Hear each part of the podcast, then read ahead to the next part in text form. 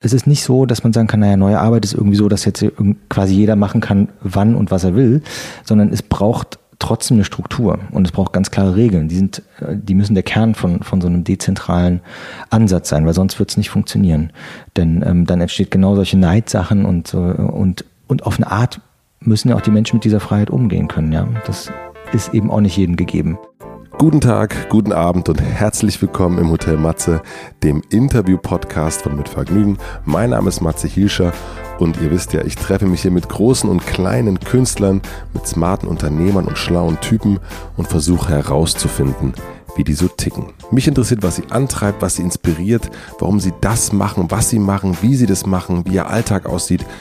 Ich möchte von ihnen lernen. Ich möchte natürlich, dass ihr von ihnen lernt und dass wir hier eine gute Zeit im Hotel Matze haben. Eine gute Zeit werdet ihr ganz bestimmt, ich bin mir ziemlich sicher, mit meinem heutigen Gast haben. Sein Name ist Ansgar Oberholz. Sein Café, das Sankt Oberholz, war das erste Café in Berlin, in dem Menschen mit Laptops saßen und das Arbeit nannten. Das Sankt Oberholz am Rosenthaler Platz gilt als Symbolbild für eine neue digitale Arbeitskultur. Der Betreiber Ansgar wurde als Guru der Berliner Start-up-Szene bezeichnet. Er führt sein Café, berät Firmen zum Thema neue Arbeit, schreibt Fachartikel, Bücher und trinkt, glaube ich, ganz viel Kaffee den ganzen Tag. Wir sprechen über den Gründungsmoment vom St. Oberholz, über Mythen im Gastrogewerbe, darüber, wie sich das St. Oberholz in den letzten Jahren verändert hat, wie er sein Unternehmen führt und darüber, was die Menschen wirklich in seinem Café machen. Ansgar teilt nicht nur seine Ansichten, sondern erklärt auch, wie er Selbstveränderung vornimmt, wie er selbst arbeitet, welche Tools ihm dabei helfen, welche Menschen, welche Fehler er gemacht hat und so weiter und so fort. Dieses Interview ist sicher für Menschen interessant, die selbst ein Café eröffnen wollen oder auch schon haben. Da ähm, teilt Ansgar ein paar schöne Anekdoten, die sicher dabei helfen oder vielleicht auch davon abhalten, das zu tun, wer weiß. Und aber natürlich auch für Menschen, die in einer neuen Arbeitswelt arbeiten, die in einer Agentur arbeiten, die als Freelancer unterwegs sind, die ein Startup gründen. Da hat Ansgar einiges mitzugeben. Ich bin wie immer sehr gespannt auf eure Reaktionen. Wenn ihr Fragen habt, die entweder ich oder meine früheren Gäste beantworten können, dann schickt mir diese gern an matze.mitvergnügen.com betreff Fragezeichen. Vielleicht entwickelt sich daraus ein neues Mini-Format. Wer weiß, wer weiß. Aber jetzt erst einmal viel Vergnügen mit Ansgar Oberholz im Hotel Matze. Wir haben uns, glaube ich, schon so oft gesagt, dass wir uns mal treffen sollten. Und äh, jetzt haben wir endlich mal Zeit und das Mikrofon ist an. Ich freue mich sehr, dass, es, dass du da bist. Ja, ich auch. Zwei Fliegen mit einer Klappe dann wohl.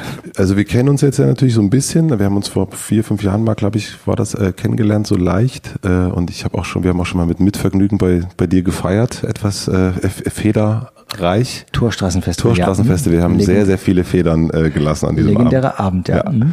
Wenn wir uns jetzt nicht kennen würden und ich jetzt überhaupt nicht wissen würde, wer du so bist, und wir lernen uns beispielsweise an einer Hotelbar kennen, wie würdest du, was würdest du sagen, mich fragen, was machst du so? Ich würde dir sagen, dass ich ähm, ein innovatives Café mit einem Coworking Space in, im Herzen Berlins betreibe mhm. und Entrepreneur bin und mich sehr für die, das Thema neue Arbeit interessiere. Ah, spannend. Insofern, ich glaube, du bist der Erste, der nicht rumdruckst. Vielleicht bin ich schon öfter gefragt worden. Ja, wahrscheinlich schon, aber die meisten stehen gar nicht so sehr dazu, zu dem, was sie machen. Also wenn ich jetzt, ähm, also gerade äh, Unternehmer oder Entrepreneure, die haben eigentlich immer, die wollen weder Werber noch Blogger noch ähm, Supermarktbetreiber, die wollen eigentlich, das ist eher so, man will nicht darüber reden, was man eigentlich so für einen Beruf hat oder was man so macht. Hast du dafür eine Erklärung, woher das kommt? Also ich glaube, das ist eine neue Generationssache unter Umständen. Würdest du behaupten, dass das auch Leute betrifft, die das, was sie tun, gerne tun? Ähm, ich glaube ja. Also mhm. die Leute, die ich hier getroffen habe, da bin ich mir erstmal auf jeden Fall sicher, dass sie das, was sie machen, sehr gern machen. Und ähm, aber ebenso diese Begrifflichkeiten, für Sie ebenso Werber. Man möchte eigentlich nicht Werber sein oder äh, Eventmanager klingt auch blöd und man druckst so und auch ich muss auch sagen, ich habe auch immer so, oh, was bei, bei mir in der Signatur steht gerade Hausmeister. Habe ich also, gesehen, fand ich super. ja, aber hast du eine Erklärung, woran das liegt, dass so äh, wir so Mitte 30-Jährigen oder Mitte 20-Jährigen das irgendwie so also die, die Rollen in Berufen und auch natürlich die, die Berufe, und die man auch erlernt hat, das ist ja alles sehr im Wandel begriffen im Moment.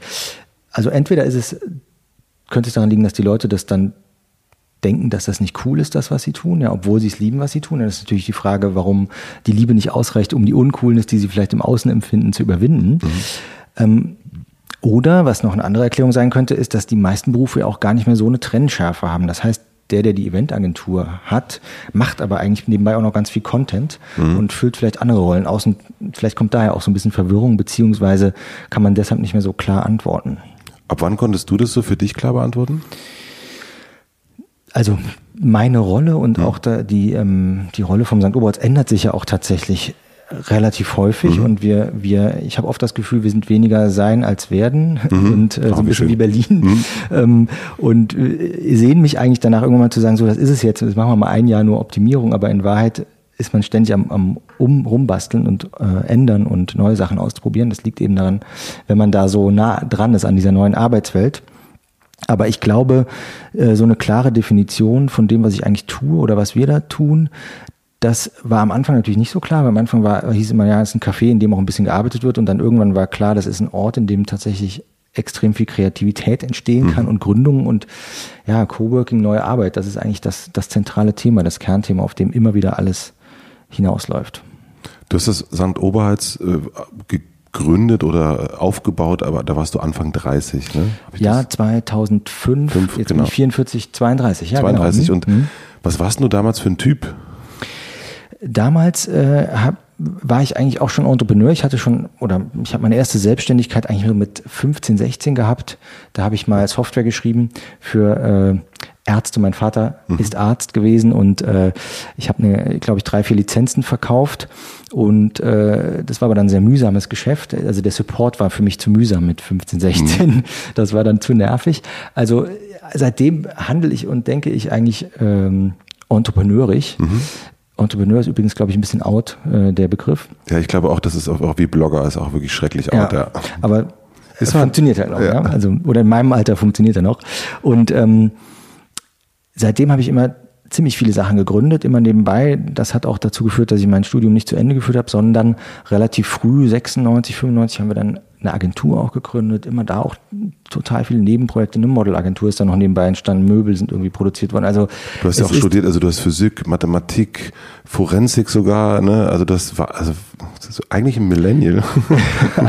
ja, und das war damals noch klassische Diplom, Vordiplom-Studiengänge eigentlich überhaupt gar nicht alles zu kombinieren. Mhm. Ähm, aber in Berlin, und das hat mich eigentlich nach Berlin gespült, konnte man zumindest halbwegs Philosophie und Physik kombinieren. Und das war der Grund, warum ich eigentlich nach Berlin kam. Ich hatte die Stadt noch gar nicht so auf der Pfanne. Mhm. Wo kommst du ursprünglich her? Aus der Nähe von äh, Trier an der Mosel. Mhm. Geboren bin ich in Stolberg bei Aachen. Mhm.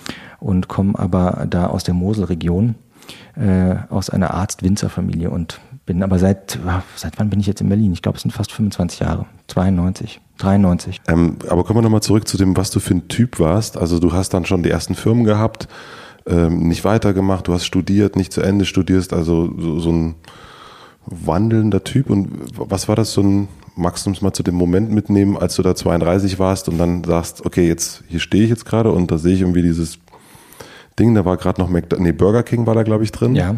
Und, ähm, und wie warst du so drauf?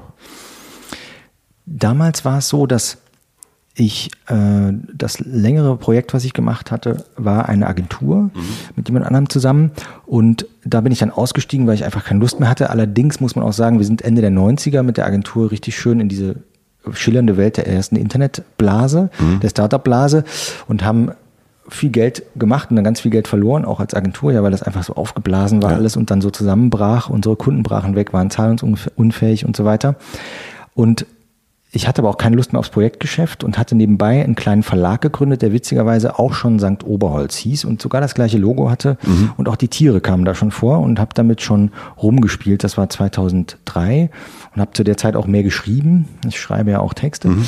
Und, und Bücher. Mhm. Bücher. Also eins bis ja. gleich. Mhm. Und dann kam quasi dieses Gebäude so ein bisschen auf mich zu durch eine ganz alte Freundin, Kula Luca, mit der ich das auch mhm. bis heute gemeinsam betreibe, ähm, die meine Geschäftspartnerin und mittlerweile auch Ehefrau ist. Mhm. Das kam so ein bisschen fast schon romantisch auf uns zu, weil sie hatte ein kleines Café am Helmholtzplatz und wir fuhren zusammen lange Bahn und ich habe ihr gesagt, dass ich aus der Agentur rausgehe und keine Lust mehr habe und gerne etwas hätte, was mich mehr entkoppelt und was mehr Endkundengeschäft ist. Und sie meinte, ja, der Hausbesitzer, wo sie ihr kleines Café hätte, der hätte da dieses Problemhaus am Rosenthaler Platz und da ist immer eine Pleite nach der anderen und selbst Burger King hat es nicht geschafft und, und so weiter. Und dann sind wir dahin und haben eigentlich am Anfang gedacht, boah, viel zu, viel zu groß, viel zu teuer, was da, wobei damals die Miete ein Witz war, ja, viel zu, der Rosenthaler Platz viel zu schwierig, ja, wenn es Burger King hier nicht geschafft hat. Aber wir kamen dann auf die Historie dieses Gebäudes, vor allen Dingen dieser alten Bierquelle, denn es war eine Bierquelle der Aschingers. Mhm. Und da hat es mich dann irgendwann echt gepackt. Ja, da war Dublin Stammgast und George Cross, ähm, der Berlin Alexanderplatz, der Text, der startet am Rosenthaler, der Franz Bieberkopf guckt äh, tatsächlich auf dieses Aschinger, wo jetzt das Oberholz drin ist. Da war Burger King drin, da ist einfach so viel passiert. In der alten Burger King Küche nebenan gab es Anfang der 90er immer so merkwürdige äh, Partys und als Burger King raus war, gab es da auch wieder Partys. Also es war echt ein besonderer Ort. Das Haus war mir immer schon aufgefallen. Es hat ja auch diese merkwürdigen mhm. Fenster im ersten Stock, die nicht original sind im Übrigen.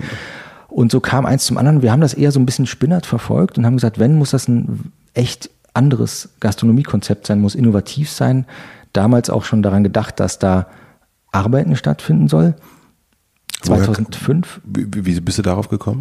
Das war irgendwie ähm, ein bisschen geschuldet und so arbeite ich und Kulla eigentlich auch fast immer, wir überlegen immer, was, worauf hätten wir denn eigentlich Lust? Mhm. Und so ein Ort, also ein Café, an dem es okay ist, einen Laptop aufzuklappen, weil das war 2005 alles andere als okay und mhm. ist auch bis heute ja an manchen Orten nicht okay. Mhm.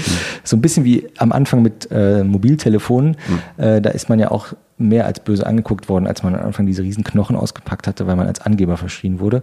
Und naja, also ein Ort, wo man einen Laptop aufklappen kann, wo man arbeiten kann und gleichzeitig aber guten Kaffee bekommt, das war eigentlich so ein bisschen die Vision. Wir also haben auch aus einer Idee heraus, was du selber oder ihr beiden gerne hättet?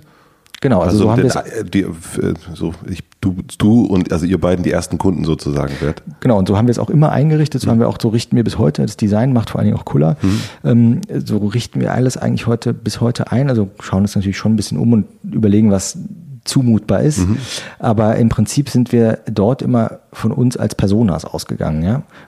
Bis jetzt Glück gehabt, würde ich sagen, ja. Irgendwie scheint das, was uns zu gefällt, auch noch ein paar anderen mhm. Leuten zu gefallen. Aber das ist natürlich eigentlich alles andere als eine empirisch äh, professionelle Herangehensweise, wenn du so willst. Aber du bist natürlich sofort mit Leidenschaft dabei, wenn du es so machst.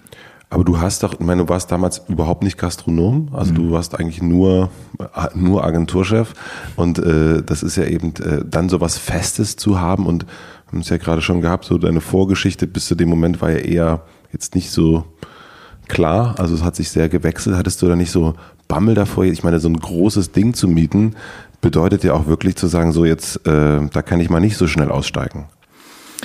Ja, wobei damals hat die Euphorie überwiegt ähm, ich habe vor allen Dingen das angegangen und gemacht, weil ich dachte, dass ich relativ schnell, sagen wir mal nach zwei Jahren, äh, mich so gut entkoppeln kann, dass ich eben, sagen wir mal, an drei Tagen in der Woche irgendwas ganz anderes machen kann, weiter schreiben oder eben noch weitere Dinge gründen und dass das sozusagen so eine Art Grundeinkommen für mich ist, ja, ein bedingungsloses mhm. Grundeinkommen, um das ich mich natürlich kümmern muss, aber das mich vor allen Dingen entkoppelt. Deswegen auch raus aus dem Projektgeschäft hin zum Endkundengeschäft, mhm. ja, wo ich, wo, wo der Umsatz auch läuft, wenn ich mal einen Tag nicht da bin. Das hat sich nicht ganz erfüllt. Ich habe auf jeden Fall die Gastronomie ganz schön unterschätzt, ja, da war ich eigentlich so ein bisschen überheblich, da hat mir so ein bisschen die Demut gefehlt. Ich habe auch gesagt, wir machen das alles ganz anders und die ganzen Gastronomen gehen immer nur pleite, weil die eigentlich gar nicht äh, Unternehmer sind und so. Stimmt vielleicht auch, aber mh, mm, ich habe dann doch sehr viel, auch sehr schmerzhaft lernen müssen und ganz viele Sachen, wo ich dachte, dass wir die sozusagen ein bisschen überheblich über den Haufen schmeißen können, mussten wir dann doch äh, ganz klassisch beibehalten. Und bis heute eigentlich, also wir haben jetzt erst eigentlich so auch so ein bisschen eine Kapitulation. Wir haben jetzt vor drei, vier Monaten im Team echte Hierarchie, Hierarchien eingeführt, im mhm. Gastro-Team. Ja? Also mhm. es gibt jetzt plötzlich äh, einen Schichtleiter und sowas. Und da habe ich mich immer mit Händen und Füßen gegen wehrt, aber es ist jetzt schon klar, das ist eine Wohltat. Und die Gastronomie, es wird immer, also ich sag mal so, diese Kindergeburtstagszeit ist definitiv vorbei. Ja, ist, äh, da kommen wir gleich nochmal ja. dazu, auch zu, oder auch vor allen Dingen diese Hierarchien und die, die, die, das Thema Arbeit. Ähm, ich würde gerne nochmal an diesen Moment, weil ich glaube, es gibt, und da will ich mich gar nicht ausschließen, äh, immer wieder so diese äh, Gedanken, ach, da ist ja ein schöner Ort, da kann man doch mal einen Kaffee reinmachen und dann, da bin ich jetzt mal ein, zwei Jahre und dann, also dann ziehe ich mich raus. Ne? Ich glaube, das ist wirklich, also das ist wahrscheinlich, wenn man eine Liste machen würde über elf Dinge, die, äh, wo, wo sich Gastro-Betreiber äh, irren am Anfang, ist das, glaube ich, Nummer eins, könnte ich mir vorstellen. Ja, das ist, das ist richtig. Das geht. Also mhm. es gibt auch ähm, Gastronomien, wo das so ist, aber die sind dann so heftig durchstrukturiert und ähneln dann eher Systemgastronomie mhm. als der romantischen mhm. Gastronomie, der man, man macht ja keinen Kaffee auf, weil man Systemgastronomie mhm. aufmachen will, sondern weil man da diese romantische Vorstellung hat, wie dann die Gäste fröhlich äh, im Café mhm. sitzen und bedient werden und man selber nur ein bisschen zuguckt. Äh, da beißt sich das eben in den, in den Schwanz. Ne? Also, denn die, ähm, es geht sich zu entkoppeln, man kann das total straff durchziehen, militärisch eher. Ja, es ist nicht kein Zufall, dass viele Begriffe, die klassischen Küchenbrigadenbegriffe aus der französischen Küche, mhm. sind aus dem Militär entlehnt und auch die Hierarchiestufen. Mhm. Und ähm, ja, ich glaube, es geht auch eigentlich nur so. Bis heute ja neue Arbeit und äh, Holocracy und was weiß ich hin und her. Die Gastronomie, glaube ich, funktioniert vor allen Dingen auf eine Art auch militärisch. Aber ja, es ist auf jeden Fall schwierig, sich da so leicht rauszuziehen. Es, äh, es sei denn, du machst halt wirklich auf System und machst es hochprofessionell im Sinne von streamlined. Was waren Sachen, wo du dich geirrt hast am Anfang? Also, oder weil du sagst, ne, ihr habt auch viele Fehler am Anfang gemacht. Ähm, was gab so Dinge, wo du gesagt hast, okay, das sind die so die ersten, das sind echt Anfängerfehler, die du gemacht hast oder die ihr gemacht habt? Also Grund, also am Anfang habe ich auf jeden Fall unterschätzt, die Anlaufphase, obwohl es eigentlich relativ schnell erfolgreich mhm. war. Viele haben gesagt, du, du brauchst irgendwie ein halbes Jahr mindestens äh, Geld, um äh, das durchzustehen. Mhm. Ich habe gesagt, nein, das kann nicht sein, da ist so ein Vakuum und was weiß ich. Das wird schneller gehen.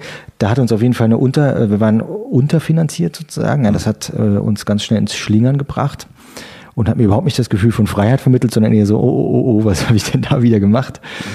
Und der zweite Fehler, und der passt eher zu dieser, dieser Hierarchiefrage auch, ich war der Meinung, dass man, wenn man dem Team ganz viel Verantwortung gibt, wenn die zum Beispiel ihre Schichtpläne, ja, wenn man sagt, hier ist der Schichtplan, da könnt ihr jetzt euch selber absprechen und Schichten aussuchen und machen und tun, äh, dass das die, eine Revolution in der Gastronomie ist und dass das Team wahnsinnig happy ist und deswegen auch die Schichten alle nimmt und besonders gut arbeitet.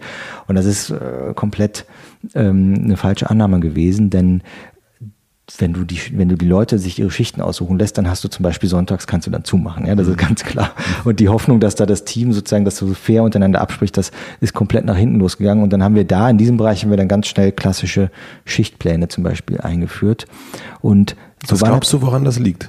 Also ich meine, da ist ja, ich meine, grundsätzlich ist, muss man ja sagen, wenn der Chef kommt und sagt, hier guckt mal, hier sind die Bausteine, baut euch das mal so zusammen, ihr, ihr zehn Leute, wie ihr das so wollt, und dann gibt mir das einfach. Woran liegt es, dass die Leute das nicht, dass Menschen, ich meine, du bist, du beschäftigst dich viel mit Arbeit, äh, ähm, und du siehst auch dann, äh, ich meine, das ist ja super erstmal. Hört sich ja wirklich, wenn der, der Chef das sagt, ist ja wirklich geil. So, ne, jetzt endlich. Aber ich, wir merken das ja auch bei uns. Es funktioniert so leider nicht. Also diese, man braucht auch nicht nur in der Gastronomie, sondern auch im, im äh, Verlegerbusiness braucht man auch äh, gewisse Hierarchien. Woran liegt es, dass das nicht geht? Was glaubst du? Also ich glaube, es ist ein bisschen unabhängig von der Tätigkeit beziehungsweise dem Produkt, was man hat. Ich glaube schon, dass es Unternehmen gibt oder Produkte oder Dienstleistungen, wo du sagen kannst, ähm, wir machen das wirklich dezentral, von wo, wann, wo, wie ihr arbeitet, ist uns egal, aber das Ergebnis muss eben bis zu einem bestimmten mhm. Zeitpunkt vorhanden sein und die Qualität muss stimmen. Gastronomie, eine Redaktion, ja, das, ich meine, das ist ja gar nicht so weit voneinander mhm. entfernt vielleicht. Ja, da gibt's ja auch äh, Fristen, Deadlines und ähm, da müssen eben bestimmte Dinge geliefert werden. Content ist ja vielleicht sowas ähnliches wie Kaffee, weiß ich nicht. Ähm, da wird es, glaube ich, schwierig. Und damals jedenfalls war das, war das ja auch natürlich neu und ähm, das ist einfach nicht aufgegangen. Die Leute waren auch teilweise überfordert mit dieser Freiheit. Mhm. Das erleben wir bis heute so ein bisschen. Es gibt ja gerade auch sogar die Sehnsucht danach, dass man eher eine Struktur vorgegeben bekommt. Ja, es gibt ja so eine Rückbesinnung auch so ein bisschen, dass man sagt, nee, sag mir doch einfach, wann ich arbeiten muss. Ich will jetzt nicht auch noch mit meinen Kollegen einen Workshop darüber machen. Mhm. So, ja, das ist ja auch, es wird ja teilweise auch zu viel freigelassen. Mhm. Aber heute ist zum Beispiel, das ist auch eigentlich eine schöne Analogie. Wir benutzen jetzt seit ähm, einigen Monaten so eine hochgerüstete Schichtplan-Software, die aber wie eine App funktioniert und die vor allen Dingen deshalb gut funktioniert, weil die auf den Smartphones der Mitarbeiter landet. Und zwar über Push-Nachrichten, also wie, also fast, die fühlt sich fast an wie Social Media, ja. Und mhm. du kannst quasi auch da können, können jetzt die Mitarbeiter ihre Schichten zum Beispiel tauschen oder sich auf offene Schichten bewerben. Also da schließt sich so ein bisschen der Kreis. Jetzt durch die Technik ähm, funktioniert besser. Wie heißt diese äh, Software? Die heißt Planday. Und die gibt es sozusagen im App Store oder? Die gibt, nee, das ist eine, ähm, eine Cloud-basierte Software. Mhm. Aber die App, äh, die du dann, die, die Mitarbeiter runterladen mhm. können, gibt es im App Store, ja. Da werden auch alle, du kannst damit alles organisieren, was mit Schichten zu tun hat. Mhm. Rein theoretisch auch Redaktionen. Ah, das ist genial. Ja.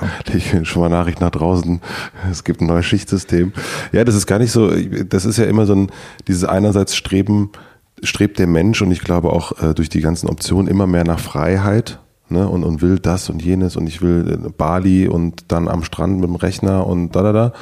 Und dann am Ende ist es aber auch wieder dann, nee, eigentlich, also äh, erleben wir hier auch, ne, dass wir auch sagten, wir, äh, Homeoffice Days und so weiter. Und irgendwann merkt man, ja, dann fängt aber, wenn die eine Person immer Homeoffice Days hat, dann denkt die andere gleich wieder, warum ich nicht? Und ich muss, ne, das ist, fängt dann, äh, dann, da fängt intern quasi auch eine andere Art von ja, da gibt's dann auch wieder neue Hierarchien, die sich entwickeln und Neid oder was auch immer. Ne? Ich glaube, dass, ich glaube auch, dass es wichtig ist, eine gewisse Struktur zu haben. Und es mhm. ist auch interessant, dass eben so selbst in einem Coworking Platz und so einen modernen Platz, den du da geschaffen hast, dass die Leute, die da arbeiten, am Ende, wo, wo du sagen musst, naja, ich, die brauchen das auch eigentlich. Ne? Ja, wobei, äh, ich habe jetzt vor allen Dingen von dem, echt von dem Gastro-Team gesprochen, also die da hinterm Tresen und in der Küche äh, mhm. stehen.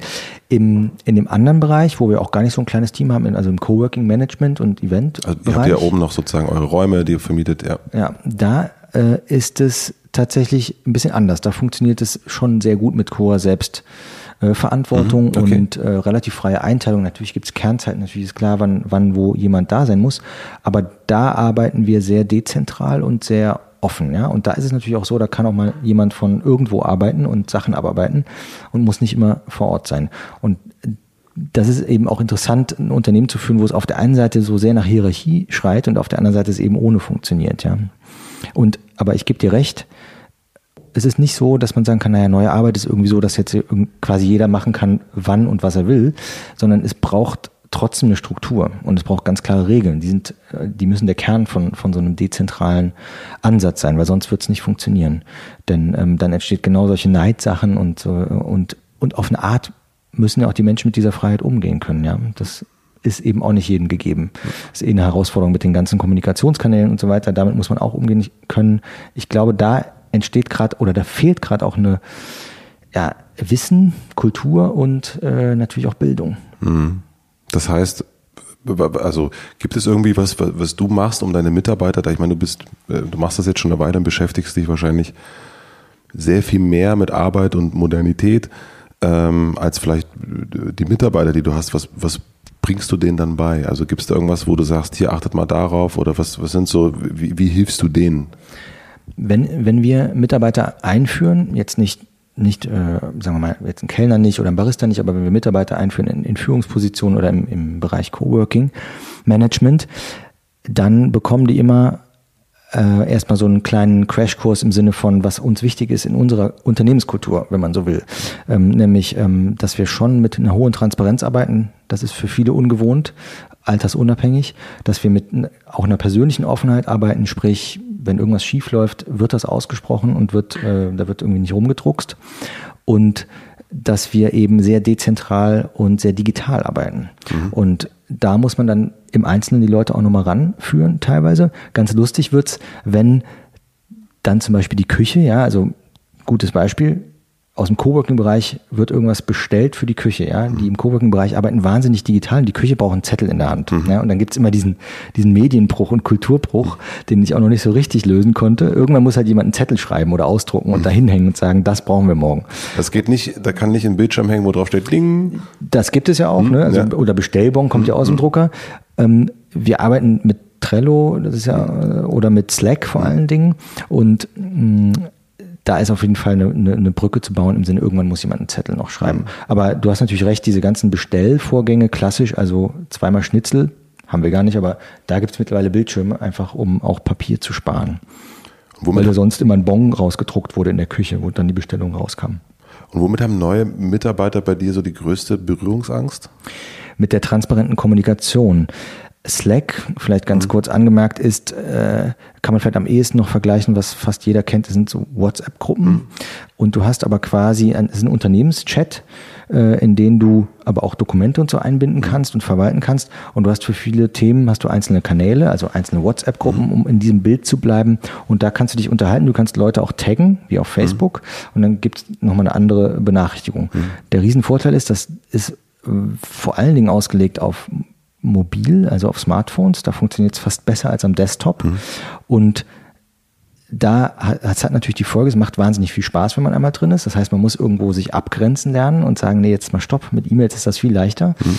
Und das andere ist, dass diese tatsächlich diese Hemmnis, oh, jetzt poste ich jetzt hier was in den Kanal, obwohl alle Social Media gewöhnt sind, wo ja quasi äh, das sich mhm. nackig machen noch viel krasser ist. Aber in dem Moment, wo es um Arbeit geht, ja, wo man so vielleicht so ein bisschen angreifbarer wird oder bewertet wird auf eine andere Art, da fällt vielen schwer, äh, diesen ersten Schritt zu machen. Und dann nach ein paar Tagen eben auch, muss man auch dranbleiben, ne, merkt man, ah, jetzt, jetzt ist der Funke übergesprungen und dann.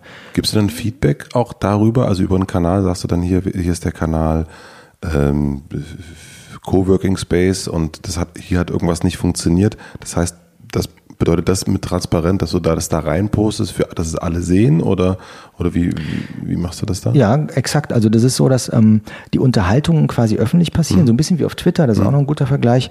Und ähm, du kannst quasi mitlesen, wenn du nicht betroffen bist, weißt aber trotzdem, was in den einzelnen Abteilungen äh, passiert, ohne mhm. dass du vielleicht direkt in der Abteilung bist. Und trotzdem, und das ist eben etwas, was ich echt als magisch empfinde, und da, das ist eben ohne diese digitale Transparenz gar nicht möglich. Gibt es da manchmal eine Bemerkung von jemandem, was weiß ich, im Finanzbereich, aus dem, der gar nichts mit den Finanzen zu tun hat und man denkt, ah, gut, dass du mitgelesen hast, ja, mhm. äh, gut, dass das so transparent ist.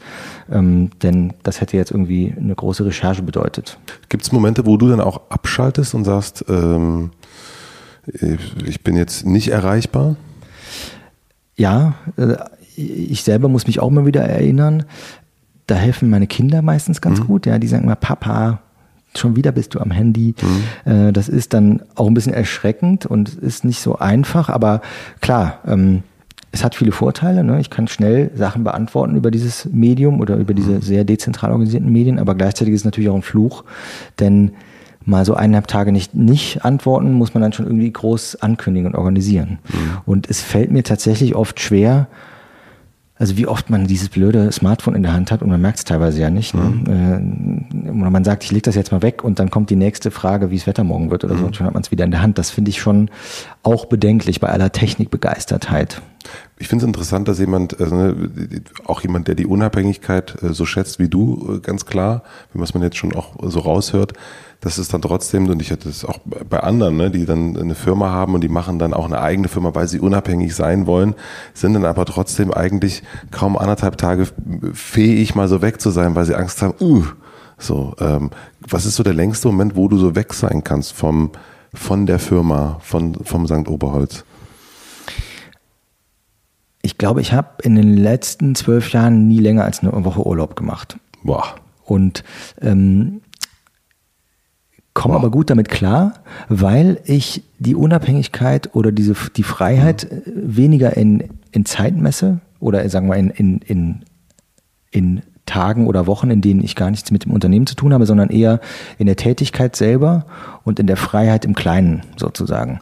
Und da geht es schon fast immer auf. Natürlich, ich meine, es wäre äh, bescheuert zu sagen, äh, ich mache nur, was mir Spaß macht. Es gibt auch viele nervige Sachen, äh, die man natürlich als Unternehmer angehen muss, aber ich würde sagen, 70 Prozent meiner Zeit und meiner Arbeit machen mir so viel Spaß, dass ich tatsächlich abgedroschen, aber dann nicht groß unterscheiden muss, ob ich jetzt Freizeit habe oder äh, Arbeit. Das liegt aber auch daran, dass ich wieder auch nebenbei noch ganz viele Sachen starte und mache. Aber auch die Verwaltung von dem, was ist, mhm. macht eigentlich Spaß, gerade weil es eben solche ähm, äh, Tools gibt wie Slack und weil das Team mir Spaß macht und weil die Mitarbeiter toll sind. Also das ist ich habe zum Beispiel immer weniger, natürlich, ich hänge ja quasi jeden Tag im Café rum. Mhm. Äh, man, ich habe überhaupt gar keinen Drang mehr, Leute in einem Café zu treffen, ja, weil ich durch meine Mitarbeiter, die ich auch sehr gerne mag, man muss auch eine gewisse Distanz fahren, keine Frage, gar nicht mehr so ein Sozialbedürfnis habe, ja, wie sonst viele Leute nach der Arbeit denken, boah, ich muss noch irgendwie. Muss unbedingt treffen, noch, ja, ja. Mhm. Das heißt, ja, es verschwimmt schon sehr Arbeit und Freizeit. Trotzdem braucht man ab und zu ganz klar Freizeit.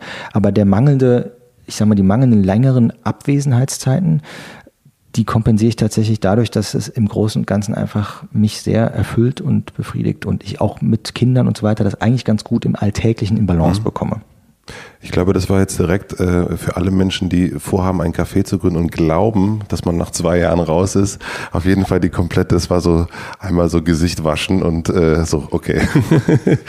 ähm, wollen wir mal so ein bisschen, weil wir, du hast es erst schon gesagt, äh, äh, diese es gab, gab ja so eine Transformation auch vom St. Oberholz in den letzten zwölf Jahren. Das fing ja erstmal so wie eine eigentlich kommst du aus einem Buchverlag, dann ist das Café gekommen. wollen wir mal so im Schnelldurchgang so ein bisschen durch die zwölf Jahre mal durchgehen? Das fände ich ganz interessant, auch mal für mich, weil ich das gar nicht, ich kenne diesen Raum immer nur. Wie gesagt, für mich, da war Burger King, dann war da plötzlich dieses St. Oberholz und plötzlich gab es diese, diese ganzen Laptop-Menschen. Irgendwann haben wir mal eine Party da gefeiert und es gibt immer noch ganz viele Laptop-Menschen. Ähm, jetzt gab es auch gerade eine Veränderung sozusagen. Da, da bin ich auch wieder drauf gekommen, dich mal anzuschreiben und sagen, ah, ist ganz interessant, da bin ich mal sehr gespannt, was er dazu sagt. Ähm, das finde ich ganz, ganz cool, da mal so durch die zwölf Jahre so ein bisschen äh, durchzuhuschen.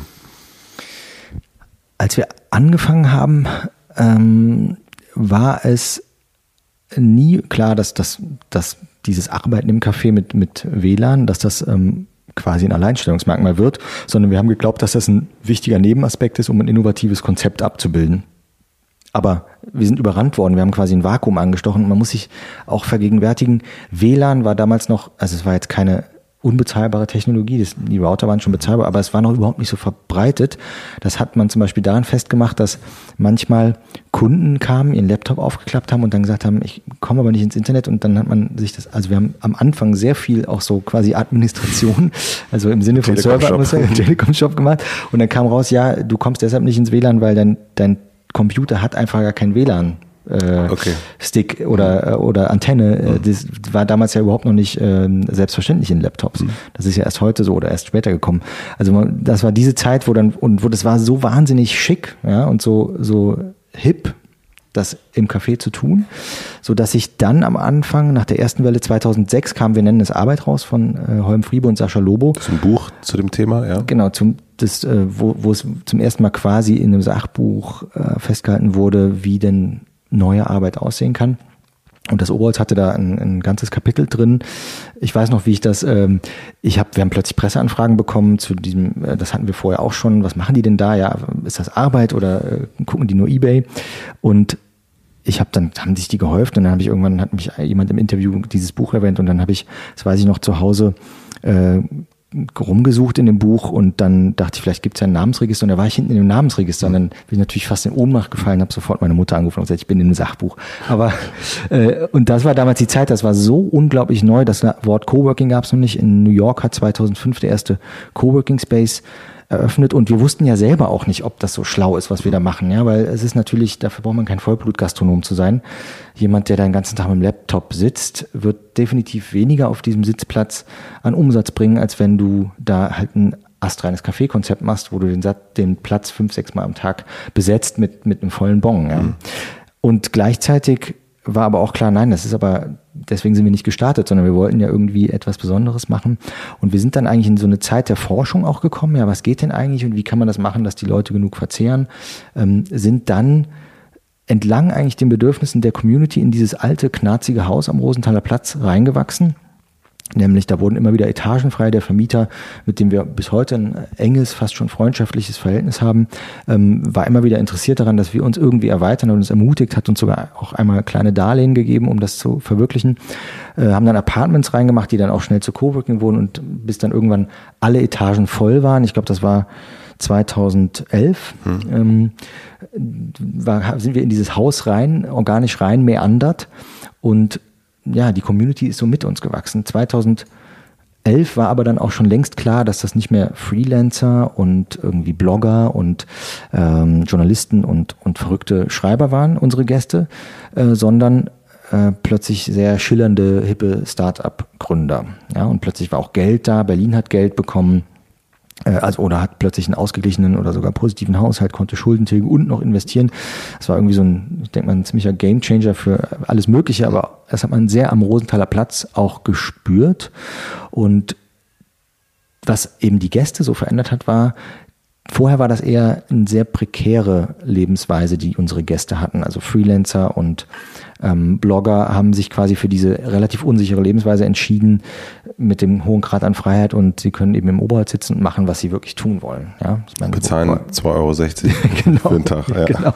Wobei, wobei das, damals bin ich oft über diesen Lebensstil gefragt worden. Ich glaube, das ist nichts, was du 20 Jahre machst, sondern das ist, glaube ich, so eine Art Ausbildung. Ja, wenn du mal zweieinhalb Jahre geblockt hast, ähm, wem sage ich es dann, dann weißt du danach, was du machen willst oder nicht und kannst eben vielleicht auf diesen Blog aufbauen. Aber das hat sich dann eben sehr verändert und es hat natürlich auch das Geld auch in das Coworking und so weiter reingespult, was eigentlich immer nur so avantgardistisch spinnert war, war plötzlich irgendwie ein Wirtschaftsfaktor für Berlin, ja, was das ja bis heute äh, ist. Total, ja. man hat es ja mit dem Beta-Haus, war da so auch einer der ersten wirklich Coworking Spaces, die dann auch nur das waren eigentlich, ne? Ja, exakt. Und mittlerweile dann, wenn man sich guckt, WeWork und wie die alle heißen, so die, wo es dann auch wieder interessant ist, weil es so teuer ist, sich da einzumieten, was, wo ich immer denke, was, das, das kann ja nicht euer Ernst sein eigentlich. Ja. Ähm, aber es ist ein krasser, ich meine, jetzt geht's sogar mit, äh, bei WeWork gibt es ja auch die Möglichkeit jetzt eine We Sleep oder so, glaube ich sogar. Ne? We Live. We Live, mhm. ja. Auch, also nochmal ein nächster Schritt zu sagen, man hat gar keinen festen Wohnsitz mehr, sondern man schläft nur noch so in so Co- Living. In der Cloud in der Cloud. man oder so, ja. Man schläft einfach gar nicht mehr. Ja. Äh, okay, voll interessant. Und wie ging es dann weiter? Also genau, und dann ist, ähm, dann haben wir ja 2015 mhm. mit dem gleichen äh, Vermieter, Hausbesitzer, unweit 500 Meter weiter, die Chance bekommen und die haben wir dann ergriffen, äh, in einem ähnlichen Haus, auch ein Eckgebäude, auch relativ alt, also auch überhaupt nicht geeignet eigentlich, um wirklich effektiv sowas aufziehen zu können, haben wir dann die Chance gehabt, das Ganze nochmal von Grund auf äh, mitgestalten zu dürfen. Wir sind da auch nur Mieter, mhm. aber ähm, haben dem den, den Vorteil gehabt, dass wir all die Erfahrungen, die ja über diese eher Forschungsarbeit und äh, dieses organische Wachstum äh, natürlich auch viel Lehrgeld gekostet hat, dass wir die da nochmal anwenden konnten und haben da, finde ich, bis heute äh, kenne ich keinen anderen Ort, zumindest im Erdgeschoss, wo wir diese Verbindung zwischen Café und Coworking, das ist sehr, mhm. das ist eine große Glasscheibe. Wenn du dahinter möchtest, musst du aber ein Tagesticket kaufen oder Mitglied sein. Ja, es ist aber sehr leicht der Durchgang und du kannst auch einfach vor einem Café sitzen äh, konnten da das nochmal in, für mich in Perfektion abbilden, wie so einen perfekten Prototypen. Eigentlich viel zu wenig Fläche, mhm. ja, es funktioniert schon wirtschaftlich, aber WeWork würde sich kaputt lachen darüber, ja. Mhm. Und ähm, das war 2015. Das war 2015. Kurze Frage dazu noch. Wenn du sagst Forschung, das hast du erst auch schon mal für das äh, St. Oberholz in, in, in, am Rosenthaler gesagt. Wie sieht so eine Forschung aus? Ich meine, du bist auch, äh, ne, wolltest Physiker werden, äh, Mathematiker werden, also hast das angefangen zu studieren sitzt du dann da, guckst du die Zahlen an oder wie, wie kann ich mir so eine, so eine Forschung von, vom, vom Ansgar vorstellen? Äh, vor allen Dingen sprechen wir Gäste an. Mhm. Und äh, hören denen zu oder es kommen Leute auf uns zu und äh, wünschen sich was. Und mhm. dann ähm, denken wir, ah, das ist ja interessant. Und dann fragen wir rum und hören, äh, ah, das ist, das ist nicht der Einzige, der sich das wünscht. Also wir haben eigentlich immer schon. Nimm ich mal, gib mir mal ein Beispiel. Mh, äh, ganz früh kamen Leute und haben gesagt, ey, kann man hier irgendwo in Ruhe telefonieren? Nein. Kann man irgendwo mal auch einen Konferenzraum mieten? Nein. Also haben wir dann nach der zehnten Frage uns nochmal umgehört und gesagt, okay, wir brauchen sowas wie ähm, eine, weitere Räume im Haus. Ja, und so ist zum Beispiel dann ursprünglich eigentlich die Apartments entstanden, die auch immer für was anderes benutzt werden sollten. Da konnte man auch schlafen. Aber die sind auch von Anfang an eigentlich auch missbraucht worden, quasi von, von Freelancern und Startups. Das heißt, du hörst dann, also nimmst du den, bist du dann ab und zu ein Café, setzt dich da nochmal zu jemand hin und sagst, hier, hallo, ich bin übrigens äh, Chefe. Ähm, was, wie, wie, wie findest du es hier oder wie kann ich mir das? Ja, also das, also ich spreche Leute an, wenn zum Beispiel, wenn ich sehe, neulich war eine Frau hinten in der Kuppel gesessen, die hat über zwei Tische so DIN A3 und DIN A2 Papier mit ganz viel Kleber und so handgeschriebenem Zeug, also eigentlich wie man äh, eher in einem Design Thinking mhm. Workshop arbeiten ja. würde, aber es war auch kein Design Thinking, das habe ich gesehen, das war eigentlich eine Präsentation, die sie gemacht hat und, ich, dann, und wenn ich sowas sehe, spreche ich die Leute an und sage, hallo, ich bin der Herr Oberholz, ja, das kommt immer ganz gut. dann sagen die immer, nein, nicht wirklich, ja doch. Und äh, was machst du da? Und dann hat sie mir gesagt, ja, ich ähm, bin ganz bewusst hier, weil ich arbeite an einer Präsentation und ich will sie nicht digital machen. Ich habe eine Abschlusspräsentation an der Uni und ich mache die hier in diesem sehr digitalen, ähm, mache ich sie analog. Und das hat jetzt nicht so viel Erkenntnis über äh, Service oder Dienstleistung oder Räume ergeben, aber das ist etwas, was, was mich dann immer auf die Bildfläche ruft und was dann, ja, was man vielleicht als Forschung be bezeichnen mhm. kann. beziehungsweise was eben ja, ich bin einfach wahnsinnig neugierig, was in diesem, was mit dieser Arbeit passiert, ja, wie sich das verändert und was die Leute so machen, ja, und wie, wie verrückt das teilweise ist. Und vieles von dem, was eben vor ein paar Jahren noch als total durchgeknallt und verrückt angesehen wurde, da kommen heute die Manager von großen Konzernen und sagen, könnt ihr mir bitte uns mal erklären, wie das jetzt alles läuft? Bevor wir die, die, die nächsten zwei Jahre, die letzten zwei Jahre noch, noch so voll machen, was sind so aktuell Sachen, wo du, die du bei dir siehst, ähm, wo du denkst oder wo, wo du genau das merkst, das halten jetzt, wenn das andere Leute sind, für vollkommen verrückt und äh, das könnte aber so in, in, in zwei, drei Jahren sowas sein, wo dann wieder die Manager kommen. Also gibt es da gerade aktuell was, was du siehst und beobachtest? Also wir hatten neulich ähm, eine Führung ähm, mit einer Gruppe von Managern, die habe ich sogar selber gemacht, eines äh, Versicherungskonzernes und mh, hm, wir haben einen Stammgast, der strickt, der hat so ein äh, Do-it-yourself-Startup und so ein, so ein Online-Shop klein, ja, jetzt nicht. Und der sitzt bei dir drin und strickt. Der strickt, auch sozusagen, um die, auf dieses Startup aufmerksam zu machen, ja. Der verkauft Strickware auch, ja, ist ein genau. Mann. Und es ist schon eine ziemlich skurrile Erscheinung und der macht es natürlich auch so, dass es auffällt. Und ich spürte, dass die Manager schon sowieso ein bisschen überfordert waren, ja, selbst heute gibt's das noch. Aber als wir dann an dem strickenden Stammgast vorbeikamen und die mich gefragt haben, was macht der da und ich erklärt habe, was er tut, da habe ich gemerkt, so, ich habe sie verloren, ja. Mhm. Also das ist jetzt nicht unbedingt etwas, wo ich sagen würde, äh, Strick-Startups sind das nächste große Ding, aber zumindest ist es beruhigend zu sehen, dass äh, es immer noch genug Schockeffekt gibt. Mhm. Ja. Ähm, ansonsten, ich glaube, also ich glaube, der nächste große Trend, den wir jetzt auch schon sehr spüren, ist, dass Coworking sich auflösen wird nämlich weil quasi jede normale Bürostruktur irgendwo im Coworking landen wird. Das wird nicht bedeuten, dass es Coworking Spaces wird man immer noch brauchen und benötigen, ja, so wie man ja auch Hotels benötigt, mhm. wo man ein Bett hat. Mhm. Aber ich glaube, das ist der nächste große Megatrend. Das ist allerdings nichts, was deine Frage direkt beantwortet, mhm. weil das ist ja etwas, was jetzt schon viele auf dem Plan haben. Mhm. Ja, aber das ist ja, ich glaube, ich nehme da eigentlich zwei Sachen mit. Zum einen, äh, dass in so einer total digitalen Umgebung äh, zum einen eine Frau sitzt, die irgendwie mit Zetteln irgendwie eine Präsentation klebt und ein Typ sitzt, der strickt. Und gerade wenn man es auf St. Oberholz bezieht, denkt man ja immer an den Laptop-Menschen, der ein heißes Projekt am, am Ausdenken ist. Und, ähm, und das ist schon mal interessant, dass in so einem Raum jemand hingeht und sagt, ich gehe da ganz bewusst analog rein, glaube ich. Und natürlich auch das, was man auch, ähm, ich glaube, dieser Trend, das äh, erlebt man natürlich, ist vorgelebt durch in Amerika mit, äh, ich, oder ich, ich war bei Spotify in New York und da gab es mehr Raum für Videospiele, hier ist mal ein Konzert, hier ist eine Küche, als für Arbeitsplätze. Die Dachterrasse unglaublich groß. Und ich habe gedacht, das, also, das, ich, also ich verstehe das Konzept gar nicht, dass das so viel, diese ganze äh, Work hard, Play hard Mentality, Mentalität finde ich auch manchmal ein bisschen, hm, weiß ich auch nicht, aber da merkt man schon, dass das eben die Leute brauchen nicht mehr in den Coworking-Platz-Space gehen, um, um äh, frei zu sein, sondern die haben das irgendwie im übertriebenen Maße eigentlich sogar auf der eigenen Arbeit. Also das merkt man schon, ne, dass, es sich, dass diese Orte sich auch daran orientieren. Ja, das ist der, der Trend, den ich meine, dass ähm, da ist es fast schon übertrieben. Es geht ja auch ins Private rein. Ja, also wir haben zum Beispiel keine Tischtennisplatte und keinen Kicker und kein Videospiel nirgendwo. Ja, auch nicht. Wir hatten mal einen Kicker, hat niemand benutzt. und ähm, eine Zeit lang war es immer eine Schaukel, musste man eine Schaukel haben. Bin ja. ich immer in Startup-Büros rein, hing die Schaukel da. Ja, stimmt. Klischee. Die ist, wieder, die ist wieder weg. Was ist jetzt gerade, was ich überlege? Ich weiß nicht, Tischtennisplatte mehr als Kicker.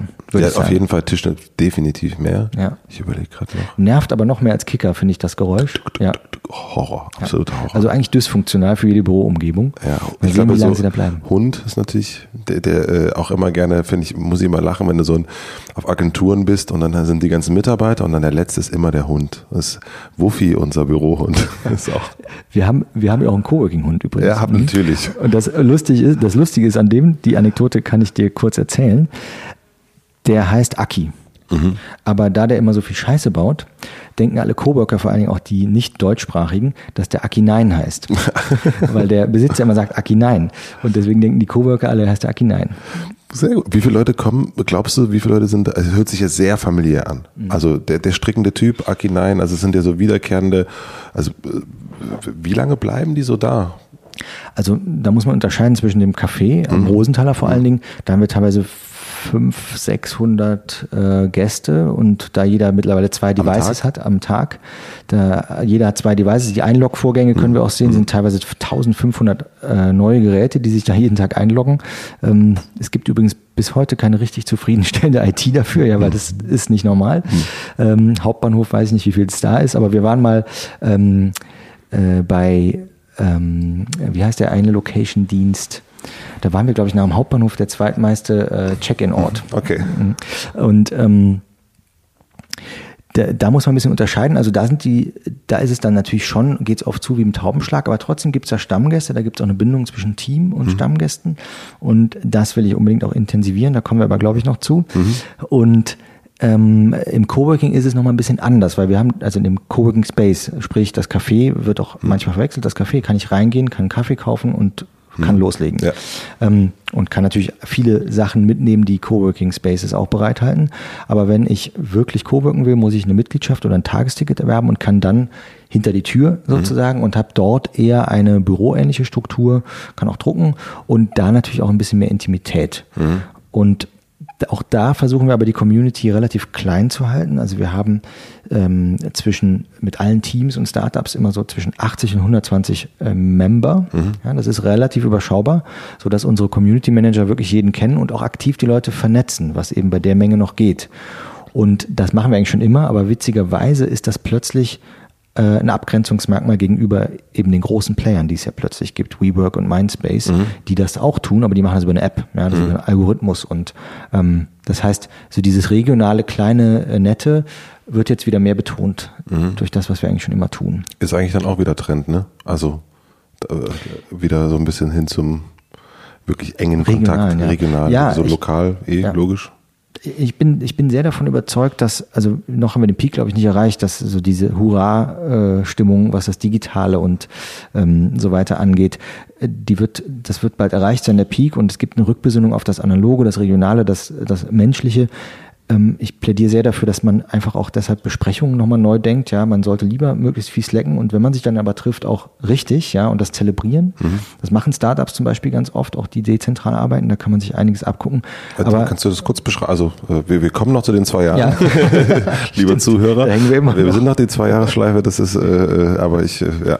Äh, Du musst mich immer zurückwerfen. Ja, ist, äh, ähm, diese finde ich auch sehr, sehr gut, dass es so ist, dass man da auch immer so ein bisschen rum ändert. Aber wie wird es zelebriert? Also was, was Also, Oder okay, also ich, ich muss, ich muss zugeben, nicht, nicht jedes Meeting, was wir haben, äh, ist, äh, das hat man das Gefühl, dass man jetzt gerade äh, etwas zelebriert. Aber wir reduzieren die Meetings wirklich auf wesentliche Elemente, auf die, die man wirklich kurz diskutieren oder absprechen muss, weil man eben vorher alles äh, in Slack oder in welchem, da gibt's mehrere Tools, digital eben bespricht und diese, durch diese Transparenz, so diese Basics eh schon klar sind. Ja, das heißt, man spr- bespricht wirklich eher die komplexeren Sachen.